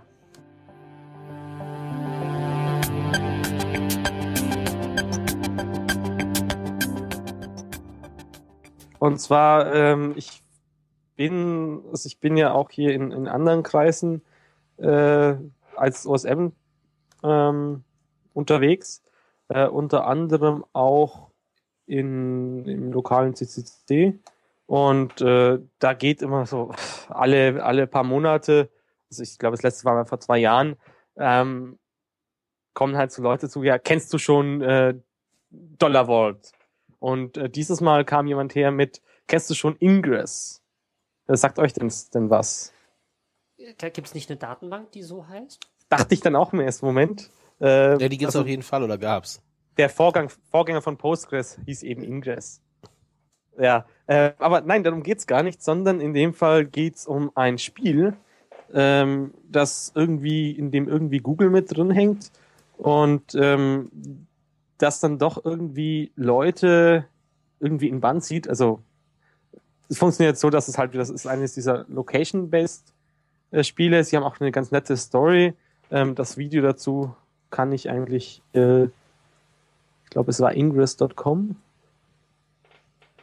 Genau. Ich habe das jetzt gerade hier gefunden bei computerbild.de. Das ist natürlich nicht die beste Quelle, aber die Fotos das sehen geil aus. Ja, hier. ja, vor allem auch die Videos und so weiter. Und also es ist, ist ähm, also ich fange jetzt erstmal mit der mit der klassischen User-Ansicht an und mache dann später nochmal die, versuche dann mal die abstrakte Sicht noch rein zu bringen. Wie präsentiert sich mir das denn? Also äh, auf welchen Plattformen kann ich mir das überhaupt anschauen? Äh, nur auf Android, soweit ich das verstanden habe. Ähm, einen Moment, ich muss mal schnell, ich bin natürlich wieder nicht vorbereitet für das, was ich jetzt vorhab. Und zwar, ich möchte euch mal schnell ein bisschen Ingress Audio. Augmented Reality Game von Google gestartet. Ja. Also es funktioniert halt so, du, du bist auf du schaltest es ein, bist auf so einer Karte und dann hast du erstmal so Punkte, die um dich rum sind. Und äh, wenn die Punkte in deiner Nähe sind, dann kommen die auf dich zu und dein irgend so ein Punktelevel geht dann nach oben. Ähm, das heißt, äh, du möchtest diese Punkte erstmal einsammeln, damit du mehr, mehr, ja, mehr Energie hast. Also man kann das quasi einsammeln dort oder Genau, also du sammelst dieses ein und das führt halt witzigerweise dazu, dass du zum Beispiel da, wo diese Punkte liegen, äh, jetzt eher hinlaufen möchtest. Zum Beispiel auf dem Weg zu, äh, von der U-Bahn heim äh, verführte mich dieses Spiel halt dann dazu, mal kurz in so eine Einbahnstraße da reinzulaufen, damit ich die paar Punkte, die da hinten drin sind, eben auch noch mitbekomme. Ähm, zum anderen ist es dann halt auch wieder so, dass du dass es sol solche spezielle Objekte gibt, die man, also nennt sich dann Portale, die in Nähe von irgendwelchen, ja, Denkmälern oder so sind. Und du möchtest diese Portale dann sozusagen, sie nennen das Hacken, äh, damit du Items bekommst. Und das führt eben dazu, dass du, äh, erstmal habe ich festgestellt, dass, dass es, das sind halt teilweise so Kunstdinger und so weiter und äh, Also man muss da wirklich hinlaufen, dann so zu Fuß. man muss zu Fuß oder halt mit dem Fahrrad oder sonst irgendwie dahin laufen und äh, dann diese, diese Portale, also diese Statuen einnehmen. Und zuerst habe ich mal festgestellt, hm, interessant, ich wusste gar nicht, dass es bei mir auf dem Campus um die Mensa herum so viele Statuen gibt, nämlich drei Stück. Und äh, wenn du dann eingenommen hast, dann kannst du die miteinander verbinden. Und es macht einfach süchtig. Das, das letzte Spiel, das ich in der Richtung hatte, äh, war eben vor zwei Jahren ein Spiel namens Parallel Kingdom. Ähm, war ähnlich, du hast das halt so Flaggen, die du einnehmen musstest. Es haben sich dann irgendwie quer über die Stadt verschiedene Allianzen gebildet und die Leute sind dann halt von, äh, von haben da halt gegeneinander gegen die Leute, die zu groß wurden, vorgegangen und so weiter. Man muss da, ähm, aber so, das ist noch so Public, nee, Entschuldige, Closed Beta. Also man muss da so ein Ja, ja. Invite anfordern, dass man da rein Genau, darf, du trägst da halt deinen Google-Account ein und dann kriegst du zwischen ein und fünf Tagen irgendwie so ein Invite ne? dafür. Mhm. So. Und warum sage ich das jetzt im Open Steam Podcast? Ähm, es ist mit Karten zu tun hat, ist doch ganz klar. Ja, es sind die Google-Karten vermutlich im Hintergrund. Ich habe es nicht genau nachgelesen. Und äh, ich finde es halt äh, in, einen interessanten Weg, um Leute dazu, dazu motivieren, an Plätze hinzugehen und damit halt eben auch Wege und, und Tracks und so weiter zu sammeln, ähm, die dann natürlich Google wieder in ihr Modell einbauen kann. Mhm. Also meinst du, die benutzen das tatsächlich, um damit Karten zu Also ich generieren? vermute es, das war anscheinend ursprünglich mal ein Startup, das äh, jemand wohl in seinen 20 Prozent, die man als Google-Mitarbeiter so für eigene Projekte hat, äh, gemacht hat, wurde aber dann von Google aufgekauft und ich vermute, dass die das da auch mit einsetzen. Und es gibt ja schon ein paar so, so eigene Tools, ähm, die nur dafür da sind, du halt zum Beispiel aufmachen kannst, um dann die Handymasten in der Gegend äh, einzusammeln, damit du besseres Orting machen kannst, beziehungsweise das ist halt bei Google und bei Apple einfach in die Videosysteme mit eingebaut. Und da fand ich es doch auch mal eine interessante Art und Weise, die User dazu zu bringen, so dass sie selber noch dabei Spaß haben, irgendwie Daten einzusammeln und zum Beispiel äh, solche Statuen zu markieren oder sonst irgendwie. Die Frage ist halt, könnten wir sowas auch brauchen oder benutzen? Ich meine, Leute dazu zu motivieren, rauszugehen und sich äh, ihre Umgebung anzuschauen, ist eigentlich nie eine schlechte Idee, aber ähm, würde Also es funktioniert- im OpenStreetMap-Umfeld auch funktionieren? Was meinst du? Ich, ich denke schon. Also wenn ich mir zum Beispiel anschaue, so in, in, in dem CCC, im lokalen CCC, äh, die, die ein, zwei, die gehen jetzt extra raus mit äh, USB-Kabel zum Akku vom Handy, weil der eben braucht, hat, hat halt GPS und so weiter, äh, nimmt auf, haben in der Mittagspause gestern jetzt zum Beispiel zwei Stunden gespielt, sind jetzt auf dem Weg, äh, sind sozusagen jetzt extra von der Firma zum Club dann heimgela äh, hingelaufen, damit sie halt unterwegs dann noch die ein paar Portale einnehmen können und so weiter, anstatt mit der U-Bahn zu fahren. äh, und haben dann nochmal zwei Stunden gespielt. Mal schauen, wie sich das entwickelt. Ich fand es halt nur interessant äh, und wollte dann sozusagen hier mal davon erzählen. Muss man Und- eigentlich nur in die andere Hand dann noch den GPS-Tracker tun und dann gleich noch Tracks für OpenStreetMap mit einsammeln auf dem Weg?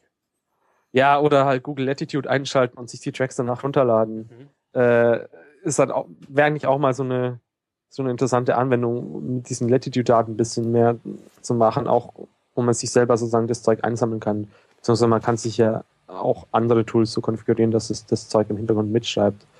Aber ja, ich, ich, wenn genügend Entwickler da wären und so, aber du brauchst, ich denke, aus dem OSM-Umfeld, jede Firma, die, die genügend Power hat, so ein, so ein Spiel hochzuziehen, mhm. äh, also bis auf, es gab ja so mal einen Adresshunter oder sowas. Ähm, für, für OSM-Daten. Das hat eins der, wie heißt es denn, die, die auch diese Navigation machen. Scobbler. Ähm, Scobbler, genau, hat das mal gemacht.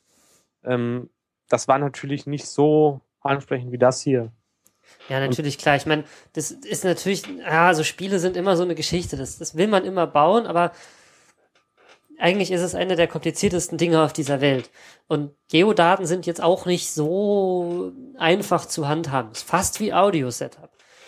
Naja, aber damit haben wir bei OSM äh, die Erfahrung mit Geodaten und da ein bisschen mehr, mehr äh, diesen Spielfaktor reinzubringen, fände ich schon cool. Ja, du brauchst halt Leute, die beides können. Also die, die Spieldynamik. Ich meine, schau dir die Tools an, die wir bei OpenStreetMap haben. Die funktionieren saugut. Und jetzt gerade zum Beispiel dieses Map Roulette ist auch relativ ansprechend von der Oberfläche, aber es ist jetzt nicht besonders komplex von dem, was es tut. Wenn du da mal ein richtiges Spiel dagegen hältst, dann musst du ja auch gucken, ist es, ist es ausbalanciert? Funktioniert es in jeder Region gleichzeitig, gleichmäßig? Also kann ich das in den USA spielen und in Deutschland und. Ja, ja das muss es ja nicht unbedingt am Anfang. Also am Anfang würde ich mir zum Beispiel so ein Problem wie diese Schleckermärkte, die wir neulich hatten.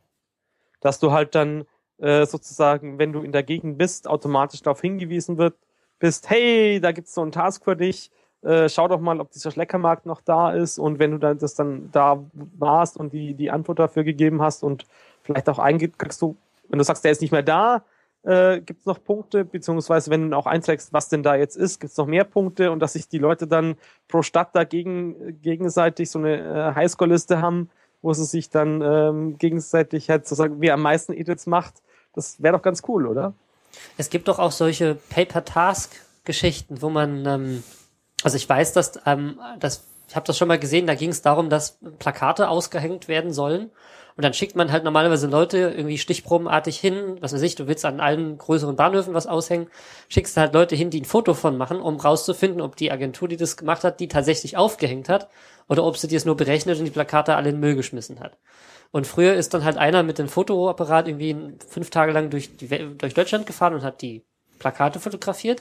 Und heute gibt's halt Plattformen, wo du sagen kannst, ich hätte gern jemanden hier, hier, hier und hier. Aufgabe, mache ein Foto von der Plakatwand.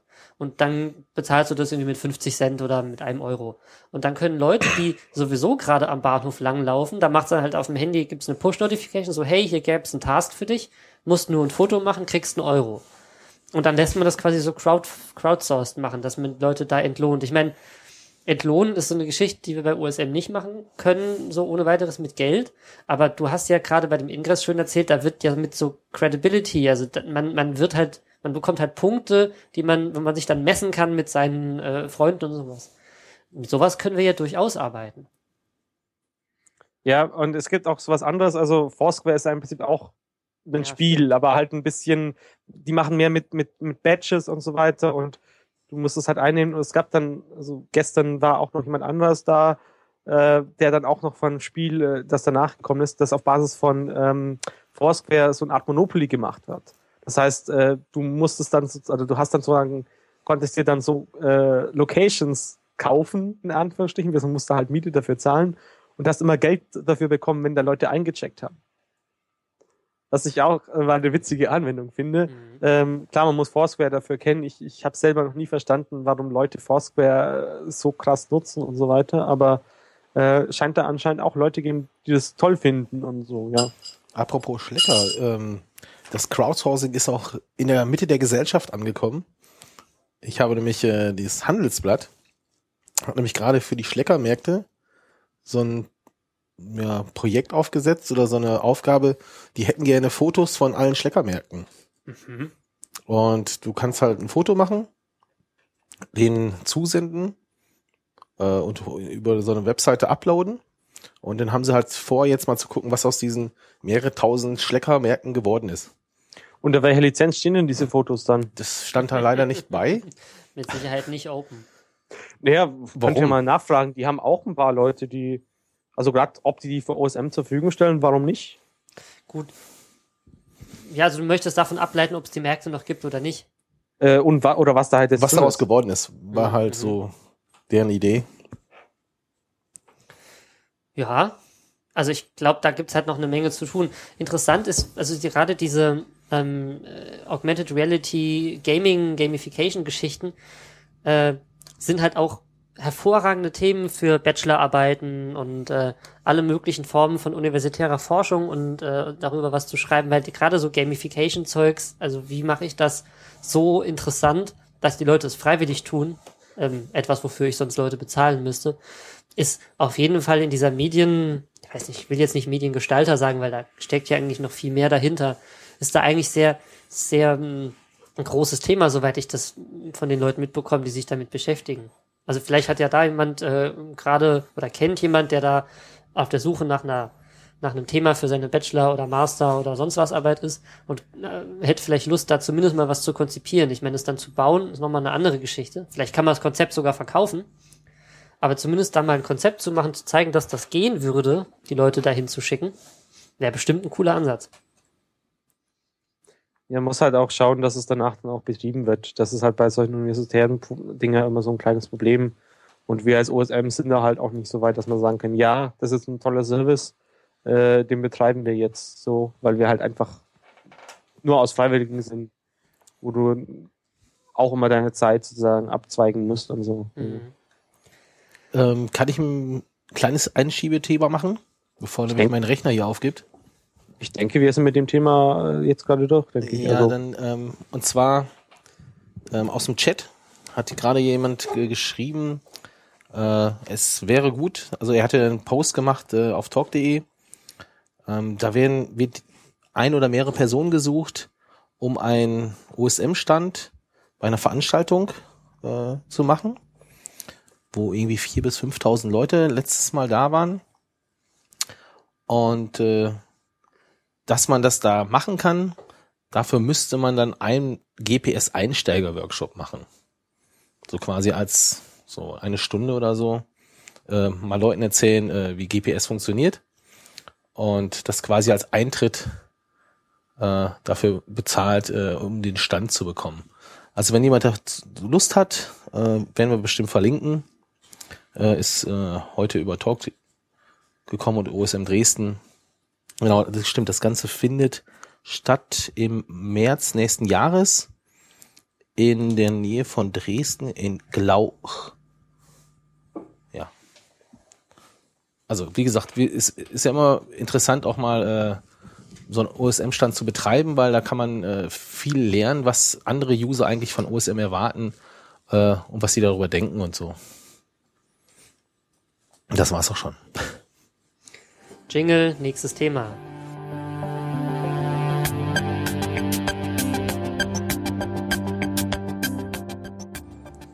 ja, was nehmen wir denn als nächstes Thema? München. München. Andi, erzähl mir was von München. Wie ist es da so? Äh, es soll angeblich im Vergleich zu anderen Städten recht sauber sein. Und äh, es ist die erste Stadt, die äh, Linux in der Stadtverwaltung äh, durchgesetzt hat, sozusagen. Sehr cool. Und Sie sind auch noch in anderer Richtung Vorreiterrolle. Und zwar möchten Sie gerne Mitglied der OpenStreetMap Community werden. Was sagt ihr dazu? Ja, ich finde vor allem diesen, diesen äh, den Stadtratsbeschluss, den wir da verlinkt haben, auch ganz toll. Äh, Sie halten da auch fest, dass es keine Eintrittsgebühren kostet und äh, haben beschlossen, ja, jetzt beizutreten. Na, Sie haben, also haben Sie es denn beschlossen?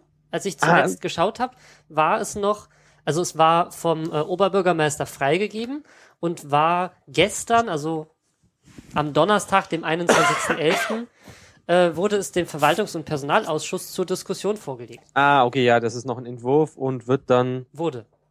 wurde da vorgelegt. 21.11. Genau, aber es gibt noch kein Ja, Ergebnis. bis das online ist, dann muss ja erst wieder der Webadmin. Na, dies, dieses Rathaus-Informationssystem hat zwar eine total schlechte GUI, aber wenn du mal was gefunden hast, dann ist es eigentlich, glaube ich, relativ aktuell. Und äh, wie, wie kommen die jetzt da drauf? Gut, also, Nee, das hat natürlich eine Vorgeschichte. Also ähm, ich auf der Intergeo war wohl auch jemand am OSM-Stand und hat da mal gefragt und das in die Richtung schon angekündigt. Ähm, die wollte dann auch, wurde auch mal auf den Stammtisch eingeladen, aber da hat sich, also sie, die ist nicht auf dem Stammtisch vorbeigekommen. Aber das, was man halt jetzt gehört hat, war, äh, dass dieses, dieser Beschluss da jetzt sozusagen, ja, äh, Beschlussentwurf da sozusagen eingestellt wurde. Also der Beschlussentwurf ist eigentlich ziemlich schön zu lesen, denn sie leiten das ja auch ziemlich deutlich her, wieso das denn jetzt so ist. Ja, lies ihn doch mal vor, damit die Leute jetzt nicht extra nachschlagen muss. Was vorlesen? Den gesamten? Ach so, du meinst diese Kurzübersicht. Genau. Ähm, Kurzübersicht, Anlass. Aufbau eines Kartendienstes für München.de, unabhängig von Google.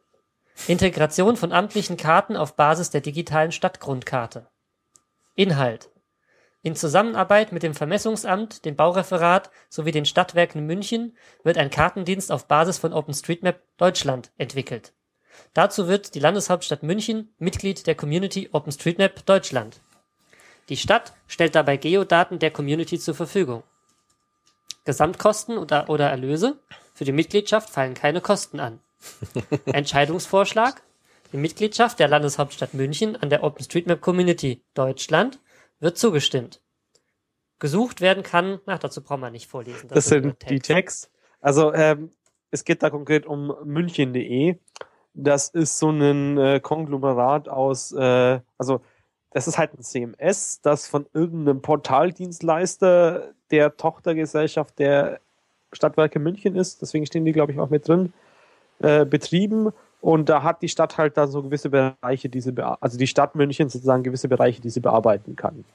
Inhaltlich war es wohl so, dass da ganz früher bei den Dingen, die irgendwie lokalitär sind, eine Adresse dabei stand. Einfach so, ja, fahren Sie für das Rathaus, fahren Sie in die sowieso Straße, für die Verwaltung der Mülltonnen fahren Sie dort und dorthin und Hotels gibt's hier.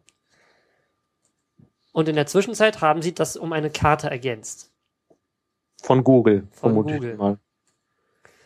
Und die Herleitung in dem Beschluss ist ungefähr so, dass Google damals die beste Wahl war, da mögen sie auch recht mit haben, und dass Google ursprünglich kostenfrei war. Mittlerweile hat Google ja angekündigt, dass sie ähm, Geld dafür nehmen möchten, dass äh, wenn du Sie nehmen Geld. Sie nehmen sogar schon Geld, wenn du größere Zahlen von Requests dort ähm, platzierst. Und äh, sie bringen in den Beschluss auch Zahlen an, wie viel das denn wären. Und ich habe es mal kurz überschlagen. Das wären so 240 Euro am Tag, die die Stadt München an Google zahlen müsste für die Hits, die sie auf der äh, Homepage haben. Also da steht dann was von 2,5 Millionen Besuchern pro Monat, was sie im Portal haben. Ah, Okay, ich hatte eine Tageszahl gesehen, irgendwie 60. Bei äh, 1.1 Hintergrund stehen sie da. Also Mhm. das sind natürlich jetzt nur die, die auf das Portal kommen. Wie viele davon wirklich eine Karte sehen, ist da jetzt natürlich nicht direkt mit Ja, angegeben. in, in, in dem Beschluss steht auch drin, wie viel Hits sie auf der Karte haben am Tag. Ja. Und damit habe Ja. ich es mal überschlagen. Ja. Gut, Pro was- Tag. Pro Tag, 240 Euro. Überschlagen, Pi mal Mhm. Ähm, jetzt muss man noch dazu fügen, beziehungsweise Sie fügen an, dass das gar nicht das Ding ist, mit dem Sie so Probleme haben, sondern womit Sie Probleme ha- haben, ist, dass Sie jetzt gemerkt haben, dass Google diese Terms of Use jederzeit ändern kann, dass Google in den USA sitzt und dass man mit denen ziemlich mies reden kann. Denn genau das haben sie nämlich versucht. Sie haben Anfang 2012 Verhandlungen mit Google Deutschland begonnen und haben denen gesagt, so ja, ähm, hier, wir sind irgendwie München, wir sind irgendwie wichtig und eure Karten sind toll und wir würden die gerne, also ich denke mir jetzt aus, wie so eine Verhandlung vielleicht gelaufen sein könnte. Wir würden die gerne vielleicht mh, günstiger haben und die Verhandlungen wurden seitens Google dann einseitig beendet. Sprich, Google hat keine Lust drauf. Machen keine Ausnahmen, selbst nicht für München.de. Und ähm, daraufhin haben sie dann wohl angefangen, sich um Alternativen äh, umzuschauen.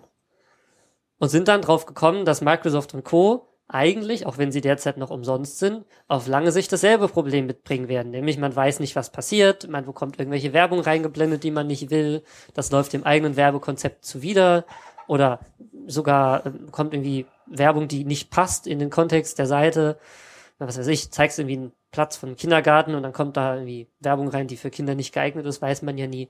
Das heißt, sie sind am, zum Schluss sind sie drauf gekommen, dass eigentlich die einzige Wahl, die sie haben, ist, das selber zu machen. Und daraufhin sind sie dann vermutlich im Zusammenhang mit den Gesprächen auf OpenStreetMap gekommen. Naja, die, die USM ist jetzt für die Stadt München auch nichts Neues. Also gerade auch dieses, dieses Radelrouting-Projekt, was da, also ich hatte ja, glaube ich, schon mal von, von dem Mokdi-Projekt ein bisschen erzählt, oder? Ich denke Ja, schon. ja. Ähm, und da gab es eben auch dieses Radl-Routing-Plan-Projekt, wo dann auch OSM sozusagen diese zwar etwas alten, aber teilweise noch verwendbaren Daten zur Verfügung gestellt wurde. Und ich denke, das ist auch so mit ein Grund, äh, was, was sie da Richtung OSM getrieben hat. Also halten wir mal fest, auch andere Städte machen das ja schon, benutzen OSM-Daten. Aber das Besondere ist, sie wollen Mitglied werden. Richtig. Benutzen. Und- ähm, eine Sache würde ich gerne noch anbringen, und zwar beziehen Sie sich explizit auf eine Studie der Abteilung Geoinformatik der Universität Heidelberg, die prognostiziert, dass seit 2012 das Straßennetz in OpenStreetMap besser sei im Schnitt als das der kommerziellen Anbieter. Lass das nicht Pascal hören.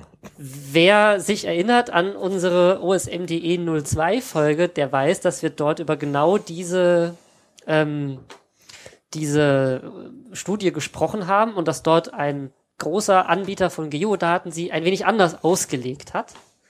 Allerdings finde ich es bemerkenswert zu zeigen, dass solche universitären Studien dann schlussendlich in so einer Beschlussvorlage landen und vielleicht die Entscheidungsgrundlage sind, auf der sich Leute denken, oh ja, wenn die sagen, das wird besser sein, dann machen wir das.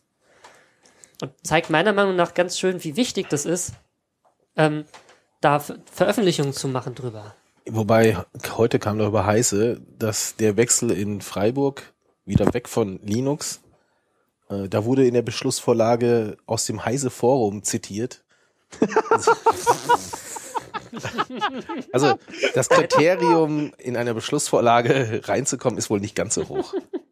Also die Qualität und, und äh, die Wissenschaftlichkeit oder so. Also, Da, da hätten sie auch gleich YouTube-Kommentare zitieren können. Oh, ah. Okay, hier Ja, musst du also- rausschneiden, das ist total übersteuert.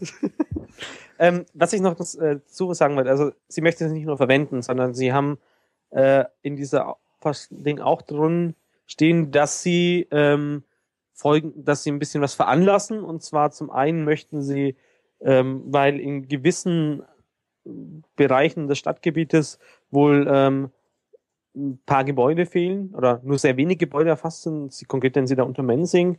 Ähm, wird das Kommunalreferat Vermessungsamt beauftragt, die Gebäudeflächen der OSM-Community als Import einmalig zur Verfügung zu stellen. mhm. Ähm, dasselbe steht hier für das komplette Stadtgebiet äh, zum Thema äh, Adressen, also Hausnummerierung. Mhm. Ähm, wird es ebenfalls demselben Amt der Auftrag erteilt, die Hausnummern für das gesamte Stadtgebiet der OSM Community ebenfalls einmalig als Import zur Verfügung zu stellen.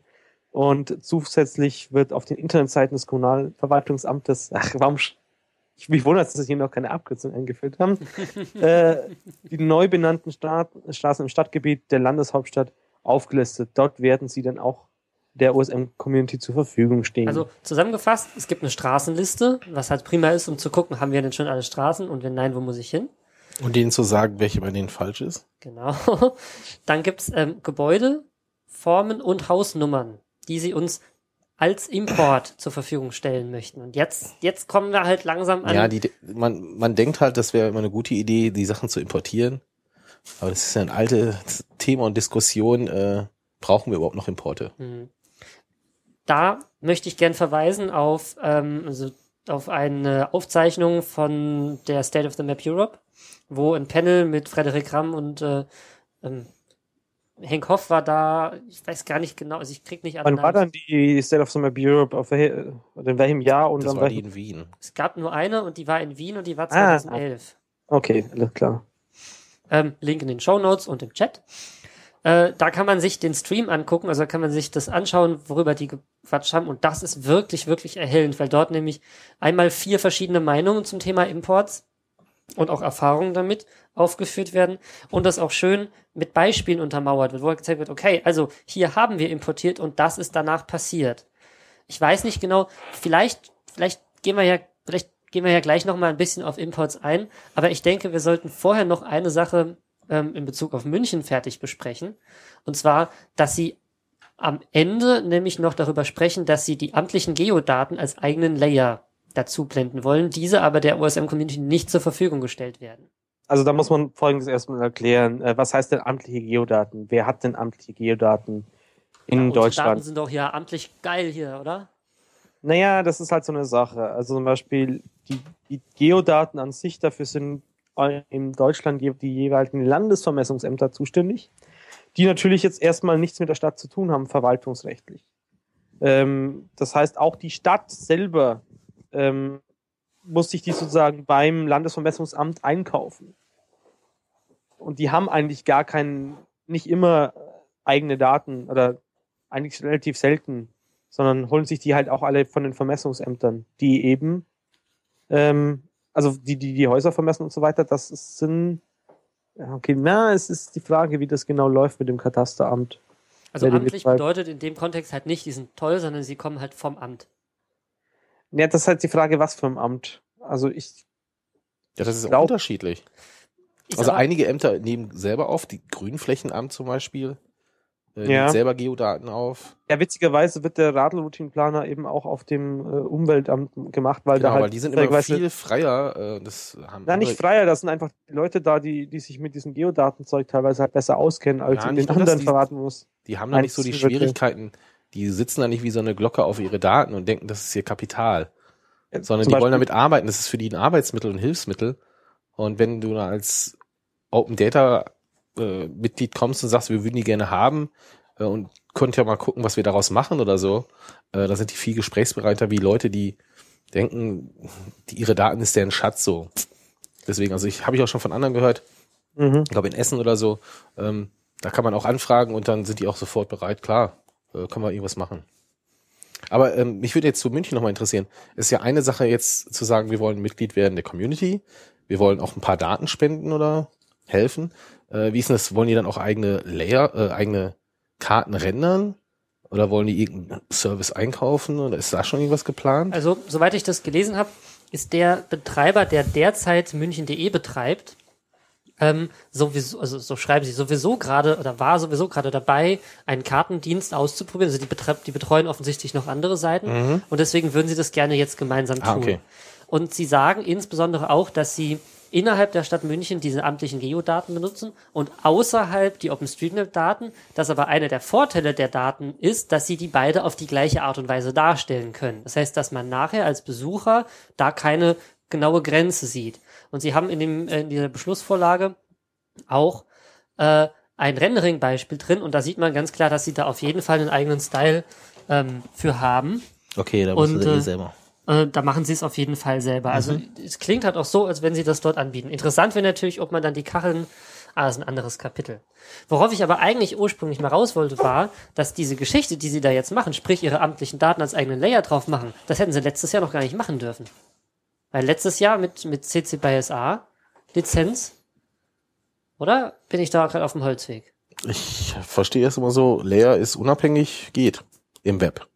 Nicht drucken, im Web. War das nicht so eine Grauzone, dass man gesagt hat, na ja, auf dem Bildschirm des Benutzers ist es ja dann doch wieder eins und naja, die Frage ist, wo man die Grenze mit den Layers Nee, nee, nee, also das, soweit sie, solange sie trennbar sind, war das alles kein Problem. Ich habe immer äh, verstanden, ein Grund, überhaupt Layers darzustellen, ist genau dieses rechtliche Problem. Okay, dann habe Naja, ich dann habe ich es falsch verstanden. Auf jeden Fall freuen wir uns, also ich finde ich das toll, dass sie das benutzen. Ob ich mich freue, dass sie Importe machen, hängt davon ab, wie ja, sie sie machen die ja nicht. Sie Ja, ich wollte sagen, das sie zur machen ja nicht. Verfügung. Ich hoffe nicht, Also dass sie sie selber machen. Nee, nee, sie werden, also ich denke, der, das, also wir haben da ja schon Ansprechpartner und wissen, wer da konkret zuständig ist. Da wird man demnächst halt mal einen Termin machen und da die Details ausmachen. Und äh, aus meiner Sicht muss man da halt auch, okay, machen wir nachher in der Importdiskussion äh, Warum entsprechend nicht jetzt in der Importdiskussion? Jetzt? Ja. Okay, ich wollte eigentlich noch ein bisschen in, aus diesem Dokument zitieren.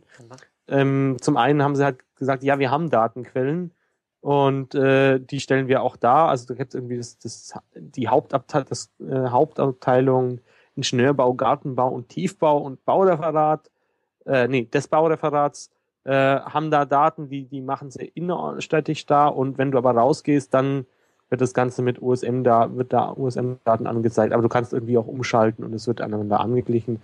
Und da äh, die Stadtwerke München, ähm, die eigen, halt eine eigene GmbH sind, an der die Stadt halt gewisse Anteile hat und so weiter, wird es dann auch hosten. Ähm, zumindest die amtlichen Karten, wie ich gerade sehe, Mist. Es steht eigentlich nirgends, dass sie auch OSM-Karten hosten. Na, also Oder? Sie, Sie sprechen davon, einen äh, Kartendienst bereitzustellen und die OSM-Daten zu verwenden. Also vielleicht steht es nicht explizit da, aber es ist ja auch keine technische Beschreibung dessen, was sie am Ende abliefern wollen, sondern Ja. ähm, ich, ich, also ich gehe mal ganz stark davon aus, dass sie halt einen eigenen Rendering-Stack aufsetzen und da dann beide Daten reinwerfen und dann kommen bestenfalls zwei Kachelsets raus, vielleicht aber auch nur ein Kachelset, weil das dürften sie jetzt ja auch. Ja. Ja, solange sie es, ähm, also weiß ich genau, ich will es jetzt gar nicht auseinander diskutieren, was sie dürfen und was nicht, aber da auf jeden Fall sind sie da jetzt in der Lage, das dann auch über einen Style zu rendern. Ja. Äh, ansonsten gibt's demnächst von der äh, Stadt München auch irgendwie so ein Papier allgemein zur Open Government. Das soll wohl im November, Dezember mal durch die entsprechenden Gremien gehen. Ähm, ist aber, also ich weiß noch nicht, wie das weit, wie weit das genau ist. Und danach wird da eventuell dann auch wieder mehr gehen als jetzt in der letzten Zeit. Wobei, wenn die jetzt sagen, sie möchten Mitglied werden der Community und das ist kostenlos, heißt ja nicht, dass sie Mitglied des Foskis werden oder der Foundation. Ne? Nee, nee, davon nee. haben sie auch nichts gesagt. Das kostet ja wenig, würde ich mal sagen.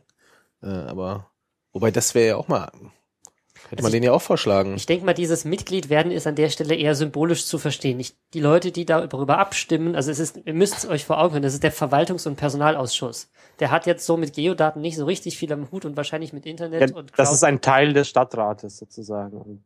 Also so diese Ausschüsse, also die Idee ist halt, dass sich nicht der komplette Stadtrat mit allen befassen muss, sondern gibt es halt wie beim Bundestag auch so einzelne Ausschüsse, wo dann einzelne Abgeordnete oder in dem Fall halt Stadträte zusammensetzen, die sich halt für dieses und jenes Thema ein bisschen mehr interessieren. Wobei vielleicht könnte jemand ja einen Änderungsantrag schreiben, so heißt das doch, glaube ich, oder? Bei diesem Entwurf und sagen, dass sie Mitglied werden sollen des Foskis. Kostet im Jahr. Äh, naja, also das würde ich jetzt nicht so fordern. Das kann man dann immer noch mal, wenn sie da irgendwie was fördern möchten oder so, aber sie dazu zwingen, nee, ist doch Ja, das ist ja jetzt auch, äh, also die Kosten wären ja, äh, ich finde, das wäre eine Symbolik. Also ähm, wenn wir als Community sagen, hier, wir, wir haben da einen Verein und äh, da kann man auch Mitglied werden, wobei ich gar nicht weiß, ob eine Stadt da Mitglied werden kann. Das ist natürlich ganz, wobei sie haben ja auch eine GmbH, also können sie Ja. auch. Was ich aber, wo wir gerade bei Vereinen sind, ganz lustig finde, dass sie halt explizit vom von der OpenStreetMap Community Deutschland sprechen. Als gäbe es da eine Grenze zwischen der OpenStreetMap Community USA. Ich kann mir aber vorstellen, warum sie das gemacht haben. Und zwar betonen sie ja weiter unten, dass sie ein Problem damit haben, dass Google in den USA sitzt und nicht ihrer Jurisdiktion unterliegt und jederzeit alles ändern kann. Wenn sie jetzt sagen, dass die, die, die Lenker des OpenStreetMap-Projektes größtenteils auch nicht in Deutschland sitzen, könnte man das als Widerspruch wahrnehmen. Vielleicht haben sie es deswegen hingeschrieben. Ach ja. Ja, es- Mutmaßung. Also es steht halt wirklich überall OpenStreetMap Deutschland drin. Ja. So als hätte man im Nachhinein mit Search and Replace das Genau. Was auch noch interessant ist, dass sie ähm, im Moment planen, auch Luftbilder freizugeben. Ja, das haben wir in Bayern eh schon. Also ähm, die Luftbilder vom Ja, Bayerischen Landesvermessungsamt sind bis zu einer gewissen Auflösung. Ich weiß gerade leider nicht. Ich wollte gerade sagen, aber ich denke ja, dass München immer höher aufgelöste Bilder hat wie das Land. So. Das kommt drauf an, was sie sich halt eingekauft haben. Ja, aber Aber für wenn sie halt, gewöhnlich, und wenn es die Stadt weg ist, die es ja eh immer braucht, ähm, die lassen ja auch befliegen, denke ich schon, dass die eigentlich sehr gut sind. ist die Frage, was da günstiger ist, ob man sich die Daten vom Landesvermessungsamt kauft oder ob man selber befliegen lässt. Ich denke, da sind die, die Verbindungen schon relativ eng, aber das, die wird halt einfach äh, klar ähm, Aber es wäre zu begrüßen, wenn sie es machen würden. Sagen wir mal so. Ja klar, also Luftbilder, vor allem gute Luftbilder, die auch gut ausgerichtet sind, Genau, gut georeferenziert, das wäre immer gut. die hochauflösend sind, äh, als das, was bisher da ist, ist natürlich immer gern gesehen, ja. Und aktuell. Wunderbar. Wir, hätten wir gerne bitte einmal schicken, äh, eine Kopie nach München, eine nach äh, Frankfurt und wir, ähm, wir freuen uns dann darüber. Ne? Es heißt ja immer, es heißt ja immer, keine verderblichen Waren schicken. Weiß nicht, sind Luftbilder verderblich? Auf Länge, auf lange Sicht schon, dann sind sie irgendwann nichts mehr wert. Naja, ganz- das würde ich jetzt so halt nicht sagen. Ganz aber- aktuell, Bing hat auch neue Bilder eingespielt in Deutschland. Äh, Gibt es einen längeren Thread im Forum oder im Talk.de? Ja, unter dem Titel Bing, Bing, Bing. Genau. so. Und da kann man mal gucken, ob sein Gebiet äh, davon profitiert. Das könnten wir, Also ja, viele sagen ja. Das könnten wir eigentlich auch so zur regelmäßigen, äh, zur regelmäßigen Thema in diesem äh, Podcast machen. Ich frage euch, was gibt's denn Neues auf talk.de? Weil Ich bin da nicht drauf. Ich lese nur die Dev-Liste und das reicht mir schon fast. Ja, äh, nur weil ihr gerade über Bing Bilder gesprochen habt. Ja, ist Äh, ja über auf jeden Fall Luftbilder, mal über interessant von der Luftbilder. Mailingliste zu berichten, weil ich mir denke, dass es viele gibt, die die nur überfliegen. Ja. Ja, Oder eben gar nicht abonniert haben mehr. Ja. Äh, gut, nächstes Thema. Nächstes Thema. Naja, ist eigentlich kein richtiges nächstes Thema, oder? Äh, wir wollten über Imports noch diskutieren. Genau, wir wollten eigentlich noch drüber sprechen, warum wir uns so drüber freuen, dass die Stadt München jetzt ihre Daten bei uns importieren möchte. Warum freuen wir uns denn so, Andi? Was meinst du? Wie wird das denn werden, wenn die das da erstmal importiert haben? Naja, das, das Hauptproblem mit Importen ist halt immer äh, die berühmten Gebäude in Frankreich, äh, wo dann einfach äh, Zeug importiert wurde, wo sich jetzt niemand mehr drum kümmert. Weil eben die Motivation nicht mehr da ist und oder da anscheinend, wenn man nicht die weißen Flecken hat und danach ist da irgendwie überall was. Ähm, also die Community muss immer mit den Imports mitwachsen, sozusagen. Weil Und ich da gar nicht so eine, so eine Sorge hätte jetzt, wenn die in München die Gebäude importieren, weil in München gibt's ja mit Sicherheit eine sehr aktive Community. genau, aber, aber es ich gibt auch denke, schon sehr viele Gebäude. Und das ist das, worüber ich mich, mir eigentlich viel mehr Sorgen mache. Wenn die jetzt anfangen und einfach sagen, so, das sind jetzt unsere Gebäude und blah, liebe Datenbank hier, ich kotze euch die jetzt mal rein. das geht nee, ja nee, nee. nicht. Ich denke, das werden die nicht tun, beziehungsweise die werden da immer Rücksprache mit uns halten.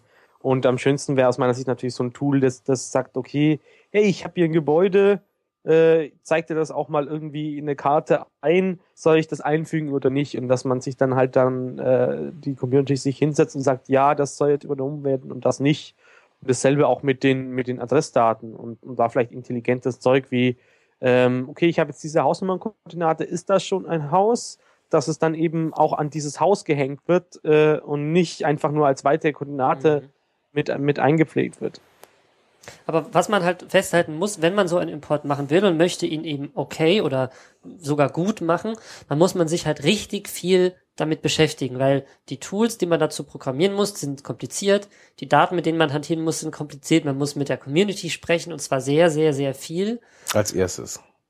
Und bevor man etwas importiert, dann muss man es ausführlich auf der Testumgebung testen, den Leuten Zeit geben, die Ergebnisse zu begutachten, gegebenenfalls einzugreifen. Und es ist auf jeden Fall viel Aufwand. Das kann man nicht mal so schnell in einem, so schnell machen. So ein Import wird im Zweifelsfall mal ein Jahr vorbereitet. Und dass es auch kompliziert ist, da Geodaten zu importieren, sieht man ja auch an Apple.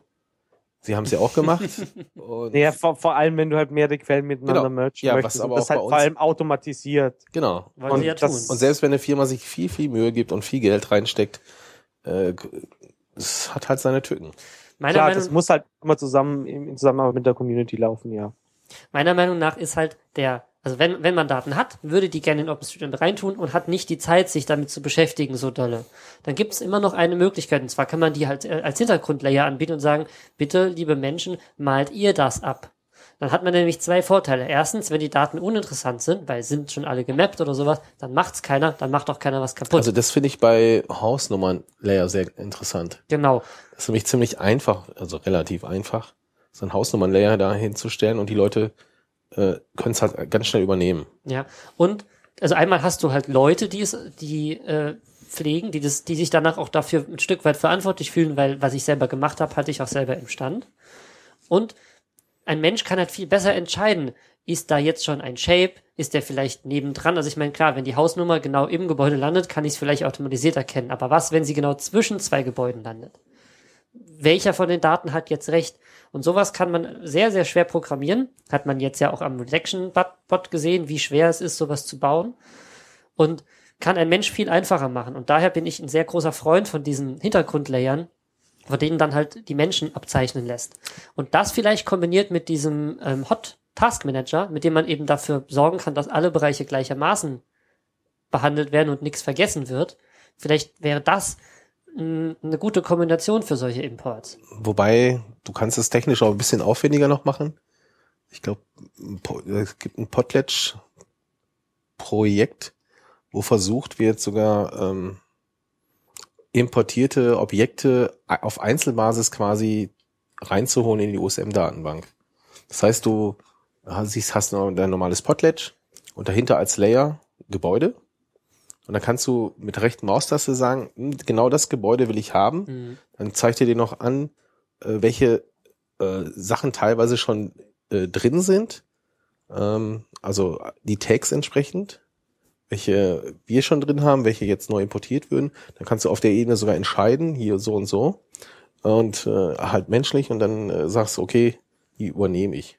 Ganz, Also es gibt also noch weiter wie nur so einfache ganz ähnlich wurde das ja bei den Postleitzahlgebieten gemacht, wo solche Dateien bereitgestellt wurden, USM-Dateien, die man in JOSM aufmachen konnte, die man, glaube ich, aber nicht hochladen konnte. Also da stand halt oben drin, Upload verboten oder sowas.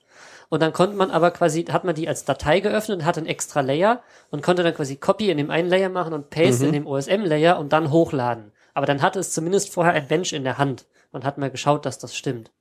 Also auch sowas kann man, kann man machen. Aber da muss man schon wieder komplex rangehen, weil dann die Gebäude ja auch schon in dem OSM-Format vorliegen müssen, also als Nodes und Ways, was halt nicht bei den meisten GIS-Daten nicht vorhanden ist. Also wenn ich Daten hab und möchte das mal schnell und einfach machen, ein WMS aufsetzen, das kriegen sie alle meistens irgendwie hin und den als Hintergrundlayer rein.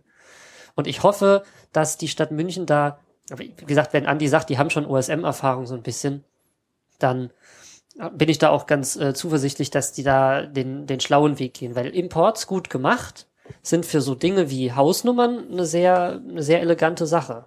Oder für so Sachen, die eben schwer zu erfassen sind, wie Grenzen zum Beispiel oder Postleitzahlgebiete. Habt ihr denn schon äh, Erfahrungen gemacht mit den, äh, mit den Tiger Imports oder den, diesen Korean Landcover Imports in Frankreich? Also außer mal raufgeschaut.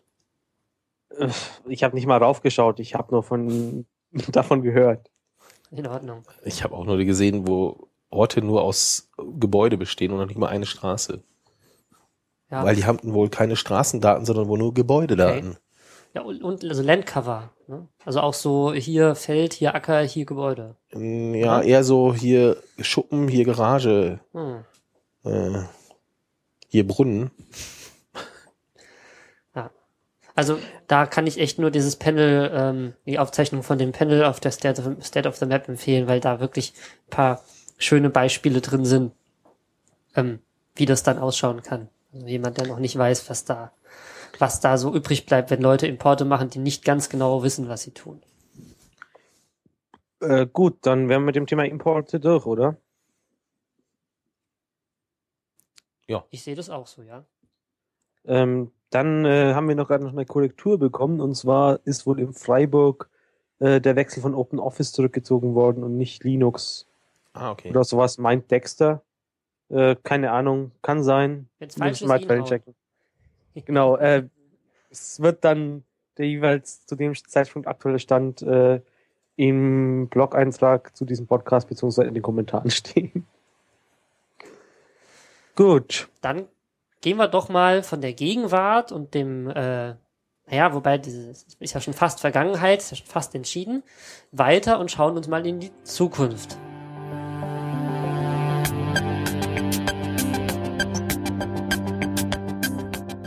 Naja, Marc wollte dann einen Veranstaltungshinweis bringen, oder? Ähm, ja, und zwar ähm, steht ja der Chaos Communication Kongress wieder an. Der ist wie jedes Jahr. Nein. Nicht wie jedes Jahr? Ach so, ich meinte jetzt, du möchtest sagen, der ist wie jedes Jahr in Berlin? Nein. Ich Was wollte sagen, der ist wie jedes Jahr am Ende des Jahres. In Ja, den letzten deswegen. Tagen des Jahres. Und zwar Äh. zwischen Weihnachten und Neujahr. Genau. Und der ist dieses Jahr in Hamburg und nicht in Berlin, wie die letzten Jahre. Das hat den Grund gehabt, dass äh, letztes Jahr und davor die Jahre es ziemlich schwierig war, an Eintrittskarten zu kommen, weil der Platz einfach nicht ausgereicht hat für alle, äh, für die große Nachfrage. Ja, und dieses Jahr ist er halt in äh, Hamburg im Messezentrum. Na, CCH, also Ja. Chaos, äh, nicht Chaos, äh, Kongresszentrum Hamburg. Ja, das ist Das das, das große, ne? Genau, das wird aber auch von der von der Messe ist direkt mit angegliedert und so Mhm. weiter. Also ist wirklich Platz, äh, Teppichboden überall, Mhm. warum auch immer. Äh, ist natürlich auch schon in OSM gemappt, das heißt, man findet die einzelnen Vortragssäle schon. Ach, Äh, ich, okay. ich, ich war da mal so frei. Ach so, okay. Äh, ich hatte heute gesehen, dass äh, irgendwelche Hallenpläne äh, im Wiki, also in dem, äh, von denen das Wiki ist, das Ko- Konferenzwiki. Ach, da hat schon jemand was reingetan? Ja, da sind jetzt irgendwie Hallen und, und Plätze irgendwie so drin. Okay, muss ich mir mal Da war wohl anschauen. jemand so frei. Ja. Wie, aber wie gesagt, also der Hinweis ist, ähm, Äh, wer Lust hat, am Jahresende so ein bisschen äh, ein nettes Hacker-Treffen, Technik interessiert, äh, andere Menschen kennenzulernen. Ja, nicht nur Technik, also da ist schon auch ein großer Politikanteil Ja, mit gut. drin. Ja, richtig, und richtig. Äh, Deutsch und Englisch, äh, wobei ja die, die hier zuhören, wahrscheinlich eh alle Deutsch sind. Ähm, ja, gibt drei Vortragssäle, äh, mindestens drei Workshop-Räume. Das heißt, auch wenn man spontan noch irgendwie einen Workshop-Raum machen möchte, äh, einen Workshop machen, also eine Veranstaltung, wo man was erzählen möchte, kann man sich auch, muss nicht unbedingt ein Workshop sein. Also ein Workshop heißt einfach nur äh, Zeug, was sich nicht äh, durch das Programmkomitee durchging und wo dann entschieden wurde, was jetzt abgelehnt wird und was genommen wird. Und in so einem Workshop-Raum, der hat halt dann nur 60 Quadratmeter und nicht 3000 wie Saal 1. Mhm. Äh, 3000 Plätze wie Saal 1. Okay. Ja, genau. Also, wie gesagt, ähm, und da wird auch ein OSM-Stand, ein OSM-Tisch, ein, wie sie es auch jetzt immer nennen, sein. Das heißt, äh, einige, Ein Assembly.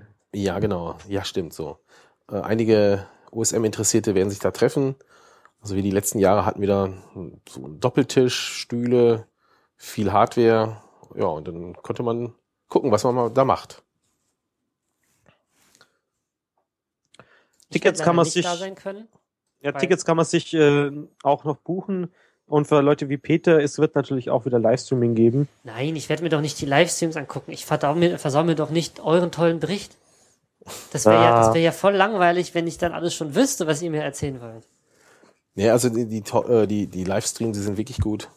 Ähm, die Jahre davor war das ja auch immer so, selbst wenn man vor Ort war, äh, waren die Säle sehr schnell äh, voll, da kam man nicht mehr rein. Das heißt, viele haben sich halt die Vorträge zehn Meter draußen halt als Livestream angeguckt. Wobei ich muss sagen, wenn ich so an die Foskis denke, ist die einzige Konferenz, die ich überhaupt in meinem Leben jemals besucht habe, ähm, ist eigentlich, die Vorträge sind eigentlich gar nicht das Spannendste, weil die Vorträge kann man sich, wie er schön sagt, auch hinterher in den Recordings angucken oder die Slides angucken. Eigentlich viel wichtiger finde ich es, mit den Leuten reden zu können, die da über Themen sprechen und die da erzählen. Und äh, in dem Kontext sind eigentlich die Pausen, das ist eigentlich fast wie in der Schule. Die Pausen sind eigentlich viel wichtiger als das eigentlich, was dazwischen passiert. Nee, also man, man- man kann ja auch explizit dann Vorträge ausfallen lassen, weil sie werden ja aufgezeichnet. Genau. Und sich stattdessen mal mit Leuten unterhalten, die man sonst irgendwie äh, kilometerweit äh, weg hat und die man jetzt nicht so ständig trifft oder so. ja, Äh, eventsccc.de, ähm, das Wiki ist da auch irgendwo, da gibt es eine Seite zur äh, OpenStreetMap Assembly, da auch einfach eintragen, tragen, wenn ihr kommt, damit man auch sieht, wie viele OSM-Leute da sind.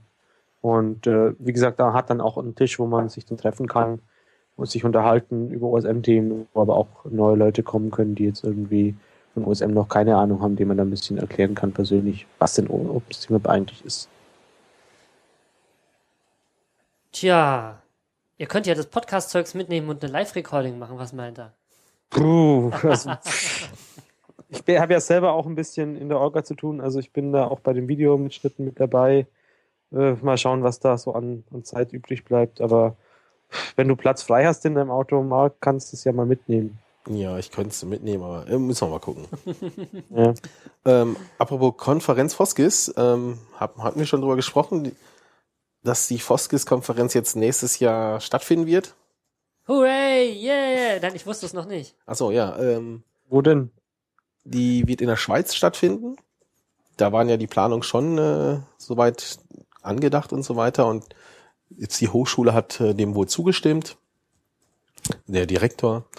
Und entsprechend wird die nächstes Jahr im Juni, oh, jetzt weiß ich es gar nicht genau, kannst mal schnell nachgucken, Ja, gerne. ähm, in der Nähe von Zürich stattfinden. In Rapperswil, ne? Genau, in Rapperswil. Hochschule Rapperswil. Genau, die haben eine Hochschule da. Äh, ja. Ich Also würde es dir gerne Info. sagen, wenn das Wiki nicht so langsam wäre. Also, sie wird stattfinden. Das können wir sagen. Genau, das kann man festhalten.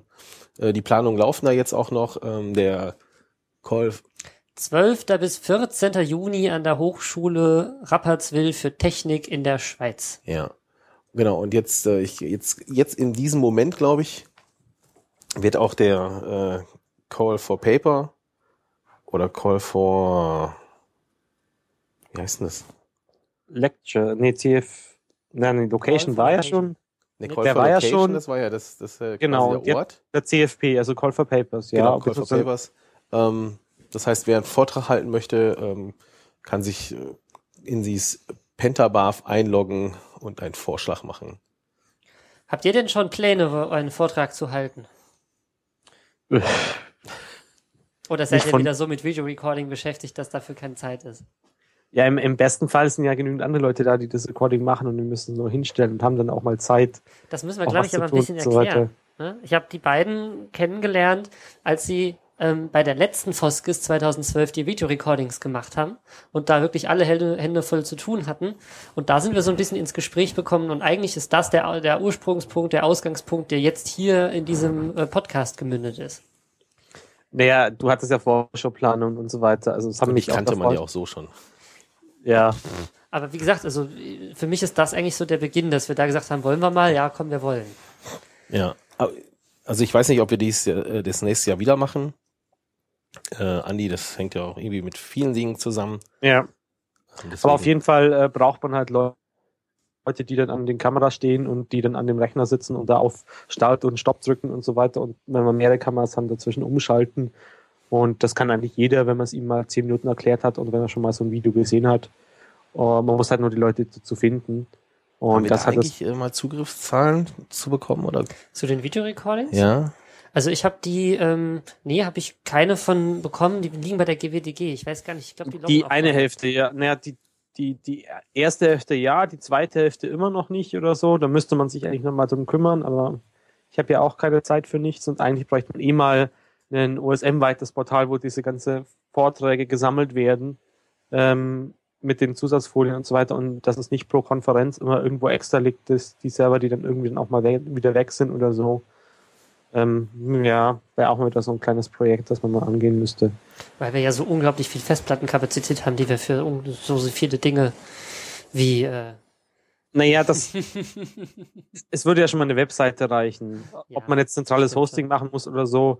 Also, ich denke, so dieser GWDD, äh, was heißt das ausgeschrieben? Äh, Gesellschaft so, für Wissen der Universität Göttingen oder sowas. genau, es ist halt ein, ein Hochschulrechenzentrum und ich denke schon, dass die Ahnung haben, wie man Zeug backupt und äh, verfügbar hält. Und das ist ja der allgemeine FTP-Server. Aber halt äh, mal ein Frontend dafür, dass man auch schön alles nebeneinander hat und dann sagen kann, okay, äh, was gibt's denn sonst noch für Talks von diesem, von diesem Vortragenden, welche sind denn, werden häufig angeschaut, weil die sind potenziell halt auch interessant und dann vielleicht auch Kommentare und ähm, drunter, wo man dann auf weiterführende Wiki-Seiten und so Zeug verweisen kann. Und das fehlt mir halt momentan einfach. ja ich habe auch überhaupt keine Ahnung, ob die überhaupt jemand sieht. Also Welche? ich kenne Leute, ja, die die Videos, sie die wir gesehen gemacht haben, da. Ich kenne Leute, die sie gesehen haben und ich empfehle sie auch jedem, der irgendwie sich mit so einem Thema beschäftigt, das mal so als Einstieg. Also ich, ich finde, die, die sind echt gut gelungen. Ob die wirklich dann, sagen wir mal, von Leuten rezipiert werden, die nicht dort waren, das weiß ich nicht. Aber von, gerade von Leuten, die dort waren, aber nicht ähm, an diesem Vortrag teilnehmen konnten, ähm, das denke ich auf jeden Fall. Hm. Inzwischen kann man sich natürlich auch überlegen, ob man die irgendwie bei so einem Hoster wie YouTube, also es gibt ja jetzt diesen, diesen YouTube-Kanal und äh, man kann ja bei YouTube jetzt auch, also diesen OSM-YouTube-Kanal, in der jetzt neulich diese, ich habe es vorhin mal gelesen, dass von welcher Konferenz? USA war das, glaube ich, SOT im USA, oder? Ja, ja, ja, Blog. genau. Gelandet sind. Nachdem YouTube jetzt auch viel einfacher immer erlaubt, äh, Videos hochzuladen, die länger als 10 bzw. 14 Minuten sind, könnte man natürlich das auch da mit hochladen, wobei man natürlich trotzdem ein Portal haben möchte, das auch wieder zusammenführt, weil alles von Google abhängig zu machen, ist jetzt auch nicht so toll.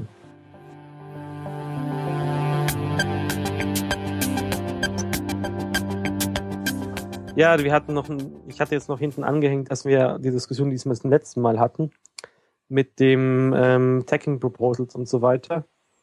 Ähm, Die Frage ist, ob wir die Diskussion aus dem letzten Podcast nochmal aufgreifen, weil da wurden wir ja so unsanft unterbrochen durch Technical Interruption.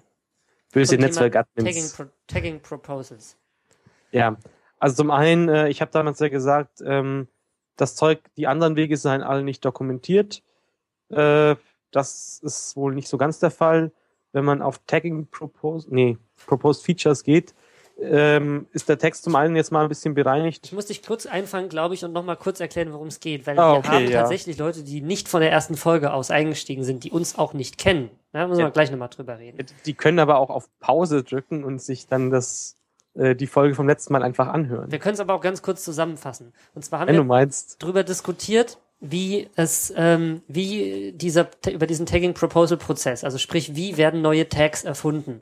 Und da gibt es zwei wichtige Wege. Der eine ist, man geht raus und fängt an Zeug zu mappen und stellt etwas fest, dafür, dass es noch keinen Tag gibt und erfasst es dann und denkt sich einen Tag aus und dann, wenn man das irgendwie ein paar Mal gemacht hat, dann kann man drüber nachdenken, den zu dokumentieren. Der andere ist, man fängt dann mit der Dokumentation an, indem man sich überlegt, was gibt's denn in dieser Welt eigentlich alles so? Und wie würde man das am besten benennen? Macht eine Wiki-Seite, diskutiert drüber, stimmt ab und probiert dann mal, wie das denn so ist, das zu äh, mappen. Und der letztere Prozess, der ist halt relativ deutlich, also er ist ja sehr vom Wiki getrieben, der ist auch dort relativ gut beschrieben gewesen, während hingegen aber unserer Ansicht nach der erste eigentlich der gängige ist, weil er, sagen wir mal, mehr dem ich mache einfach mal was Gedanken von OpenStreetMap entspricht. Und wir hatten darüber diskutiert, dass man auch diesen Weg eigentlich ein wenig besser mal ähm, dokumentieren müsste. Und jetzt meintest du, dass da wäre was geschehen? Gen naja, dies, es gab natürlich die Seite schon. Sie war natürlich nur nicht richtig verlinkt. Und zwar, ähm, jetzt hat sie jemand verlinkt.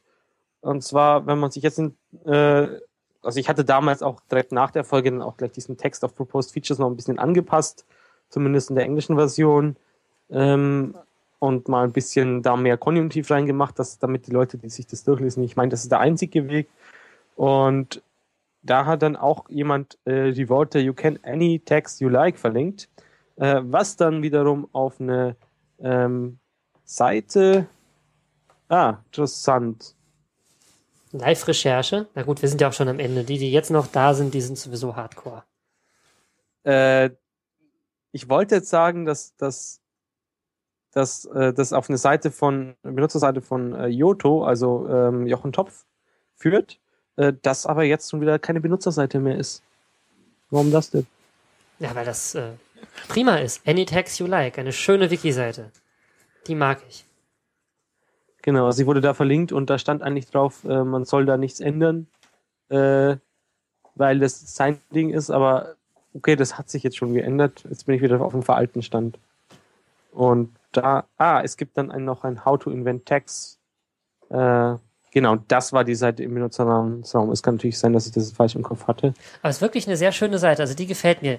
Die verlinken wir mal und äh, das ist eigentlich, das müsste eigentlich der Einstiegspunkt sein für für ähm, für Mapper. Weil, also die, die neue Tags erfinden wollen, weil da steht wirklich schön drin, was man machen soll, was man vielleicht nicht machen soll. Also so Sonderzeichen sind eine blöde Idee. Und ähm, Genau, es hat mal so schön zusammengefasst, das, was für uns als selbstverständlich ist, aber halt auch für neue Leute, die das nicht extra erklären muss. Und ich gehe sogar so weit, dass, dass ich auch diese How to Invent Text Seite äh, da aus dem Benutzernamensraum rausschieben würde, weil ich das allgemeinverständlich, also allgemeingültig finde. Aber da muss man sich halt mal mit Jochen unterhalten, ja, mhm. weil er explizit da sagt, er, er möchte eben nicht, dass, dass da ein, einfach äh, Zeug geändert wird, sondern einfach über Diskussionsseiten was eingepflegt wird. Was bei einer Benutzerseite ja auch das gute Recht äh, versucht ist. Andersrum habe ich dann auch, äh, auch direkt nach, nach der Aufnahme das letzte Mal äh, in zusammen, äh, in, ja, ich habe mich halt mit jemand anders vom Wiki-Team abgesprochen, äh, einige Seiten aus dem Hauptnamensraum in den Benutzernamensraum eines gewissen Users ähm, verschoben. Äh, du hast dann trotzdem noch ein paar gefunden, die ich nicht übersehen habe. Und das waren das die Links äh, von ähm, How to, also diese 3D-Tags. Ah, ja. Ah, da habe ich ein Und- paar schöne gefunden, das stimmt, ja. Ja, du, du hast, genau, und die sind inzwischen halt auch, also alles, was da nicht allgemeingültig war, ist inzwischen halt auch schön auf die entsprechende Benutzerseite bzw. Projektseite verschoben worden, damit auch klar ist, dass das jetzt nicht, äh, dass es irgendwie ein Subprojekt ist und nicht das Standard OSM sozusagen. Wunderbar. Ähm, eine Frage, bist du in diesem Wiki-Team drin oder, oder was meintest du gerade mit, habe ich mich abgesprochen? Ja, ja, also dieses Wiki-Team, du wirst Wiki, Mitglied im Wiki-Team, indem du äh, ein Template auf deine Benutzerseite einbinden Ah, okay. Ja, Ich habe mich halt mit Tobias äh, im Trevor unterhalten über die einzelnen Seiten und mir da einfach eine zweite Meinung geholt, Habt ihr was denn, da immer gut hält. aber mehr Rechte im Wiki habt ihr dann auch nicht, oder? Nee, leider nicht. Wäre mal auch mal praktisch. Aber Keine das ist halt auch, Macht. Das ist halt auch so noch, noch so ein Problem. Also das Wiki ist immer noch nicht geupdatet. Wie viele Wochen war es im letzten, letzten Podcast her? Ich habe mal in den Track äh, Ding nochmal einen Kommentar nach dem aktuellen Stand gemacht, habe aber auch noch kein Feedback dazu bekommen. Äh, ja, ich werde es so lange motzen, bis es mal endlich geupdatet wurde. Wa warum möchtest du das unbedingt geupdatet haben? Äh, siehe Diskussion im Wiki. Also da kommen halt sind einige Bugs drin und zum anderen hat eben der Wiki-Admin äh, Grant Slater, ähm, also der Server-Admin, das muss man bei MediaWikis immer nochmal unterscheiden, ähm, gesagt, dass er dann mit auch die Translate-Extension Ah, äh, ja, installiert und damit man nicht dieses, dieses klassische, Vor dieses schlimme Vorlagengewirr mit diesem äh, Language Box oben hat, wo da, äh, sobald du noch ein bisschen mehr Vorlagen einbaust, dann unten drin steht, hey, du verwendest ein bisschen zu viele Vorlagen auf dieser Seite. Und da wäre da auch mal schon einiges geholfen. Äh, Hilft das auch bei diesem Problem, dass wir Seiten parallel haben, die aber nicht immer gleich gepflegt sind? Genau, vor allem. Also da, da hast du halt Seiten, wo das genau dann da steht, hey, da muss man noch was updaten, das wurde in der Sprachversion geändert, in der noch nicht und so weiter. Mhm, okay. Aber unabhängig davon ist es halt bei MediaWiki so, dass du, dass diese Funktion, also die in Foren irgendwie Moderator heißen würde, da gleich Administrator heißt. Mhm. Und es gibt sozusagen nur normale User und dann Administratoren und dann gibt's halt bei den Wikimedia-Projekten gibt's natürlich noch viel, viel mehr drüber. Äh, aber es ist nicht relevant, deswegen erkläre ich es jetzt auch nicht, sondern einfach nur Administrator und Administrator heißt, du kannst Seiten löschen, beziehungsweise die, den Inhalt von gelöschten Seiten anzeigen. Und ich würde so weit, so, so weit gehen, dass ich sage, ähm, dass man auch als normaler Nutzer sich den Inhalt von gelöschten Seiten anschauen können sollte. Ähm, das Problem, weil das MediaWiki auch wieder so designt ist, dass du halt so gewisse Reports hast, äh, die zum Beispiel sagen, hey, welche Seiten sind denn schlecht verlinkt oder sowas. Mhm. Und diese Reports werden halt momentan oder immer von den Seiten verstopft, äh, die eigentlich nichts mehr taugen, auf denen halt vielleicht ein Delete-Button ist, aber müssen wir mal schauen, wie viel gerade in der Kategorie to Delete sind, drin sind. Ähm, und deswegen möchte man eigentlich löschen, aber halt nur löschen in dem Sinn, dass es nicht mehr aktiv gepflegt wird, sondern ähm, sich die Leute das aber trotzdem noch anschauen können, wenn sie nach fünf Jahren mal auf die Idee kommen, so eine ähnliche Seite anzulegen, äh, dass sie halt auf die Vor das Fortwissen dann sozusagen anschauen können. Ja, es ist, es ist wie bei allen Diensten bei Open, oder rund um OpenStreetMap. Man möchte eigentlich so viel und am besten alles pflegen und alles auf dem neuesten Stand, aber am Ende scheitert es eigentlich meistens an, daran, dass man dann doch noch ein wichtigeres Projekt hat und die meisten Ja, von aber- uns haben ja noch Erwerbsarbeit irgendwie Ja, aber wenn es jetzt nur darum geht, so ein Plugin oder eine neue Version zu installieren, die dann wirklich hilft, äh, das besser zu pflegen, dann kann man das ja nur begrüßen. Also warum nicht jetzt? ja, Ja. ja, toll, auf jeden Fall. Und ich denke, es wird halt viele Probleme lösen, gerade das Übersetzungsproblem.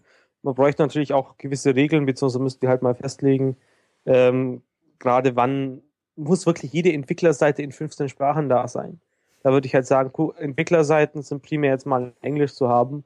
Und wenn so eine äh, anderssprachige Seite dann veraltet, dann löscht man die halt wieder. Ähm, dann erscheint es ja auch oben nicht mehr in, in der Language Box und wenn es jemand dann trotzdem mal auf dem aktuellen Stand äh, übersetzen möchte, kann er sich trotzdem die alte Version dann wieder als Basis nehmen und muss da halt schauen, was dann schneller geht, ob, ob er es einfach neu übersetzt, Mhm. weil sich so viel geändert hat oder ähm, dann halt m, sozusagen das mit dem Zeug miteinander bringt. Aber dann wären Leute oben auch nicht mehr verwirrt mit, schauen sich zuerst die deutsche Seite an, hören dann auf und äh, lesen sich dann nicht die anderen Versionen durch, Sprachversionen durch, die dann eventuell eigentlich viel, viel aktueller sind. Also ich, ich finde ja, es geht ja immer noch, wenn du Deutsch und Englisch kontrollierst, aber wenn da 15 Sprachen sind und Also Chinesisch oder Frankreich oder so, ja, das, das kriegst du nicht mit. Also das, das siehst du ja auch gar nicht. Und kein Mensch hat ja Lust, durch alle Sprachversionen zu gucken, ob da irgendwo unten mal eine Änderung drin ist. genau, und das macht das Plugin eben automatisch. Ja, das ist. Okay. So, Äh, dann hatten wir noch in den Kommentaren ein paar Anmerkungen zum Thema, ähm, was passiert, also dass wir nicht erklärt hätten, wie man denn, äh, wenn so ein Proposal durch ist, was dann passiert oder wie man neue Text in der Karte zum Rendern auch bekommt. Ja, das ist Ja. eine komplizierte Frage. Also wie bekommt man die Frage? Die Frage ist eigentlich zuallererst mal in welcher Karte. Und ähm, die meisten meinen, wenn sie von der Karte sprechen, ja das, was auf OpenStreetMap.org angezeigt wird. Und ähm, da muss man sagen, diese Karte, die wird eigentlich quasi nicht mehr gepflegt. Also im Moment ist es so, dass die, ich glaube, seit einem Jahr sich kaum was verändert hat. Und ähm, das liegt unter anderem daran, dass die halt sehr, sehr, sehr komplex ist von der, von dem Style, also von der den Zeichenanweisungen, die dahinter stehen. Und unter anderem deswegen laufen gerade Bemühungen, die in eine modernere Sprache zu übersetzen, in dieses Kato CSS, wenn ich es richtig verstanden habe. Ah ja, Und cool. vielleicht hat man, also gab es gerade auf Dev, das ist irgendwie schon zu 80 Prozent fertig, sieht auch echt gut aus schon. Ähm, wobei 80 Prozent, naja. Ähm, Du weißt 80-20, ne? Richtig. ähm, aber in jedem Fall, da ist es relativ schwer, was reinzukriegen, ganz einfach, weil das Ding schon so monsterkomplex ist, dass es eigentlich fast unpflegbar ist. Und dann gibt's eben noch eine abgewandelte Version davon auf OpenStreetMap.de und noch so ein paar andere, irgendwie Schwarz-Weiß-Versionen davon und so. Und da hineinzukommen, dazu muss man halt mit den Leuten sprechen, die den Style administrieren. Jetzt könnte man fragen, bei OpenStreetMap.org ist es doch natürlich so, dass die von der Community selber administriert wird. Also warum ist das nicht Teil des Proposal-Prozesses? Und dann muss man sich halt überlegen, für welche Zielgruppe ist diese, dieser Kartenstyle denn gemacht? Und soweit ich es verstanden habe, soll er ja vor allem den, den Mappern helfen, häufig benutzte Tags anzuzeigen. Das heißt, wenn du einen neuen Tag erfunden hast und der wird jetzt, sagen wir mal, 2000 Mal benutzt, dann ist er vielleicht noch nicht reif genug, dort auf der Karte zu erscheinen. Sondern dann wäre es vielleicht eher sinnvoll, wenn du dir eine eigene Themenkarte machst, den eigenen Style vielleicht bei MapQuest oder so klickst und den halt dort hostest. Oder eben bei Tilemill dir einen Style machst, der das anzeigt und da Kacheln exportierst von. Und ähm, dann kannst du dir natürlich eine Karte machen, wo dein eigener Tag auch mit dem richtigen Icon drin ist. Einen definierten Prozess, wie man den Tag auf OpenStreetMap.org kriegt, den gibt es meines Wissens nicht, oder? Wisst ihr da Du mehr kannst drüber? ein, ein Feature-Request oder so aufmachen, oder? Das, das Icon da ranmachen, also wenn du irgendeinen Tag sehen willst mit einem Icon und ob das bearbeitet wird, das ist dann wieder die Frage. Also ich denke, ich denke, dass man da einfach, ähm,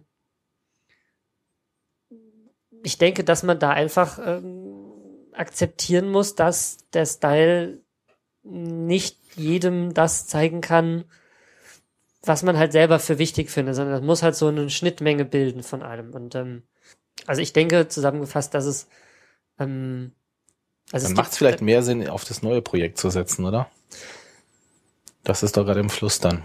Wenn die es jetzt migrieren, Na, der, der Style wird möglichst eins zu eins übersetzt und dann wollte er ihn im nächsten Schritt aufräumen. Und danach Mhm. könnte man vielleicht Ja. angehen und sagen, naja, wir machen das. Weil wenn du dir den anschaust, also ich, ich kann den zumindest nicht mehr ansehen. Äh, Seitdem ich mal den deutschen Stil gesehen habe, der gefällt mir halt so viel mehr besser und er ist so viel übersichtlicher und vor allem äh, Strungs sind auch nicht mehr grün und so weiter. Das ist gerade mit den ganzen grünen Flächen, die man inzwischen seit hat, kannst du die, die Parks nicht mehr von den von den grünen Straßen unterscheiden und so. Also ja.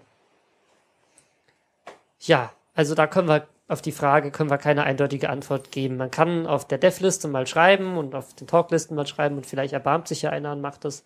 Bestenfalls macht man noch einen Patch sogar für den, für äh, den, den Style, der liegt ja im SVN. Ähm, aber ob das dann auch gerendert wird, irgendwann aktualisiert wird, da das kannst du ja als Dienstleistung anbieten. Patches für den Style machen. Mhm. Nee, ganz sicher nicht. Zum- Zumindest nicht derzeit, solange der noch äh, auf Mapnik XML basiert. Also, sorry, gibt's leider keinen definierten Weg. Und dann gab es noch, äh, so nächstes Subthema sozusagen, den Vorschlag, ob man der Proposal-Prozess nicht aus dem Wiki auslagert in eine eigene separate Plattform oder so. Das ist allerdings eine gute Idee, finde ich. Also man sieht, glaube ich, an diesem Hot Task Manager, dass solche Sachen, also man, sowas hat man ja wie der Hot Task Manager auch früher mal im Wiki versucht, so wer macht welches Planquadrat und das hat nie richtig gut funktioniert. Und ich könnte mir das beim Proposal eigentlich ähnlich vorstellen. Ja, ich, ich weiß es nicht so irgendwie. Es wäre natürlich cool, wenn man bei der Gelegenheit auch mal so äh, Liquid Democracy Tools ausprobieren kann, wie zum Beispiel Liquid Feedback oder Autocracy.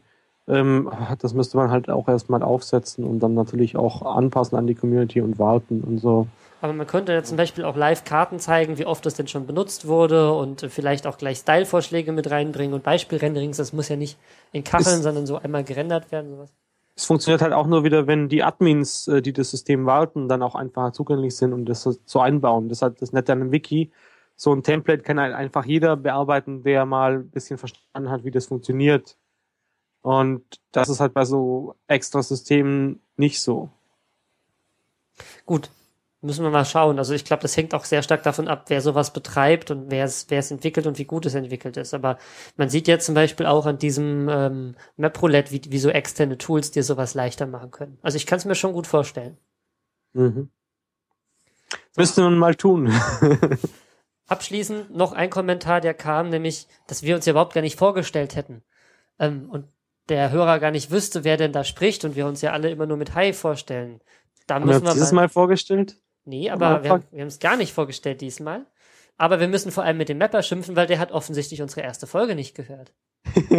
Also, runterladen, anhören, ja, und dann weißt du auch, wer wir sind. Äh, ansonsten sind unsere Namen unten in, bei der Beschreibung vom Podcast-Team in jedem Blog-Eintrag jetzt auch verlinkt. Dank Ja. Marc. Und äh, es gibt auch, auch die Seite selber. Es gibt ja oben rechts äh, diese osm Podcast Newsletter Infos Kontakt im Blog. Und auf der Podcast-Seite selber ist es auch eine Liste der bisherigen Episo äh, Episoden. Vielen Dank da mal an Jonas. Äh, wir möchten die noch ein bisschen ausbauen, oder Marc? Ja, sicherlich. Also, Ja. Ja, dann vielen Dank, liebe Zuhörer, und ähm, bis zum nächsten Mal, dann vielleicht auch wieder im Livestream. Vielleicht schaffen wir es, das dann auch früher anzukündigen. bis dann. Tschüss. Grüße aus München.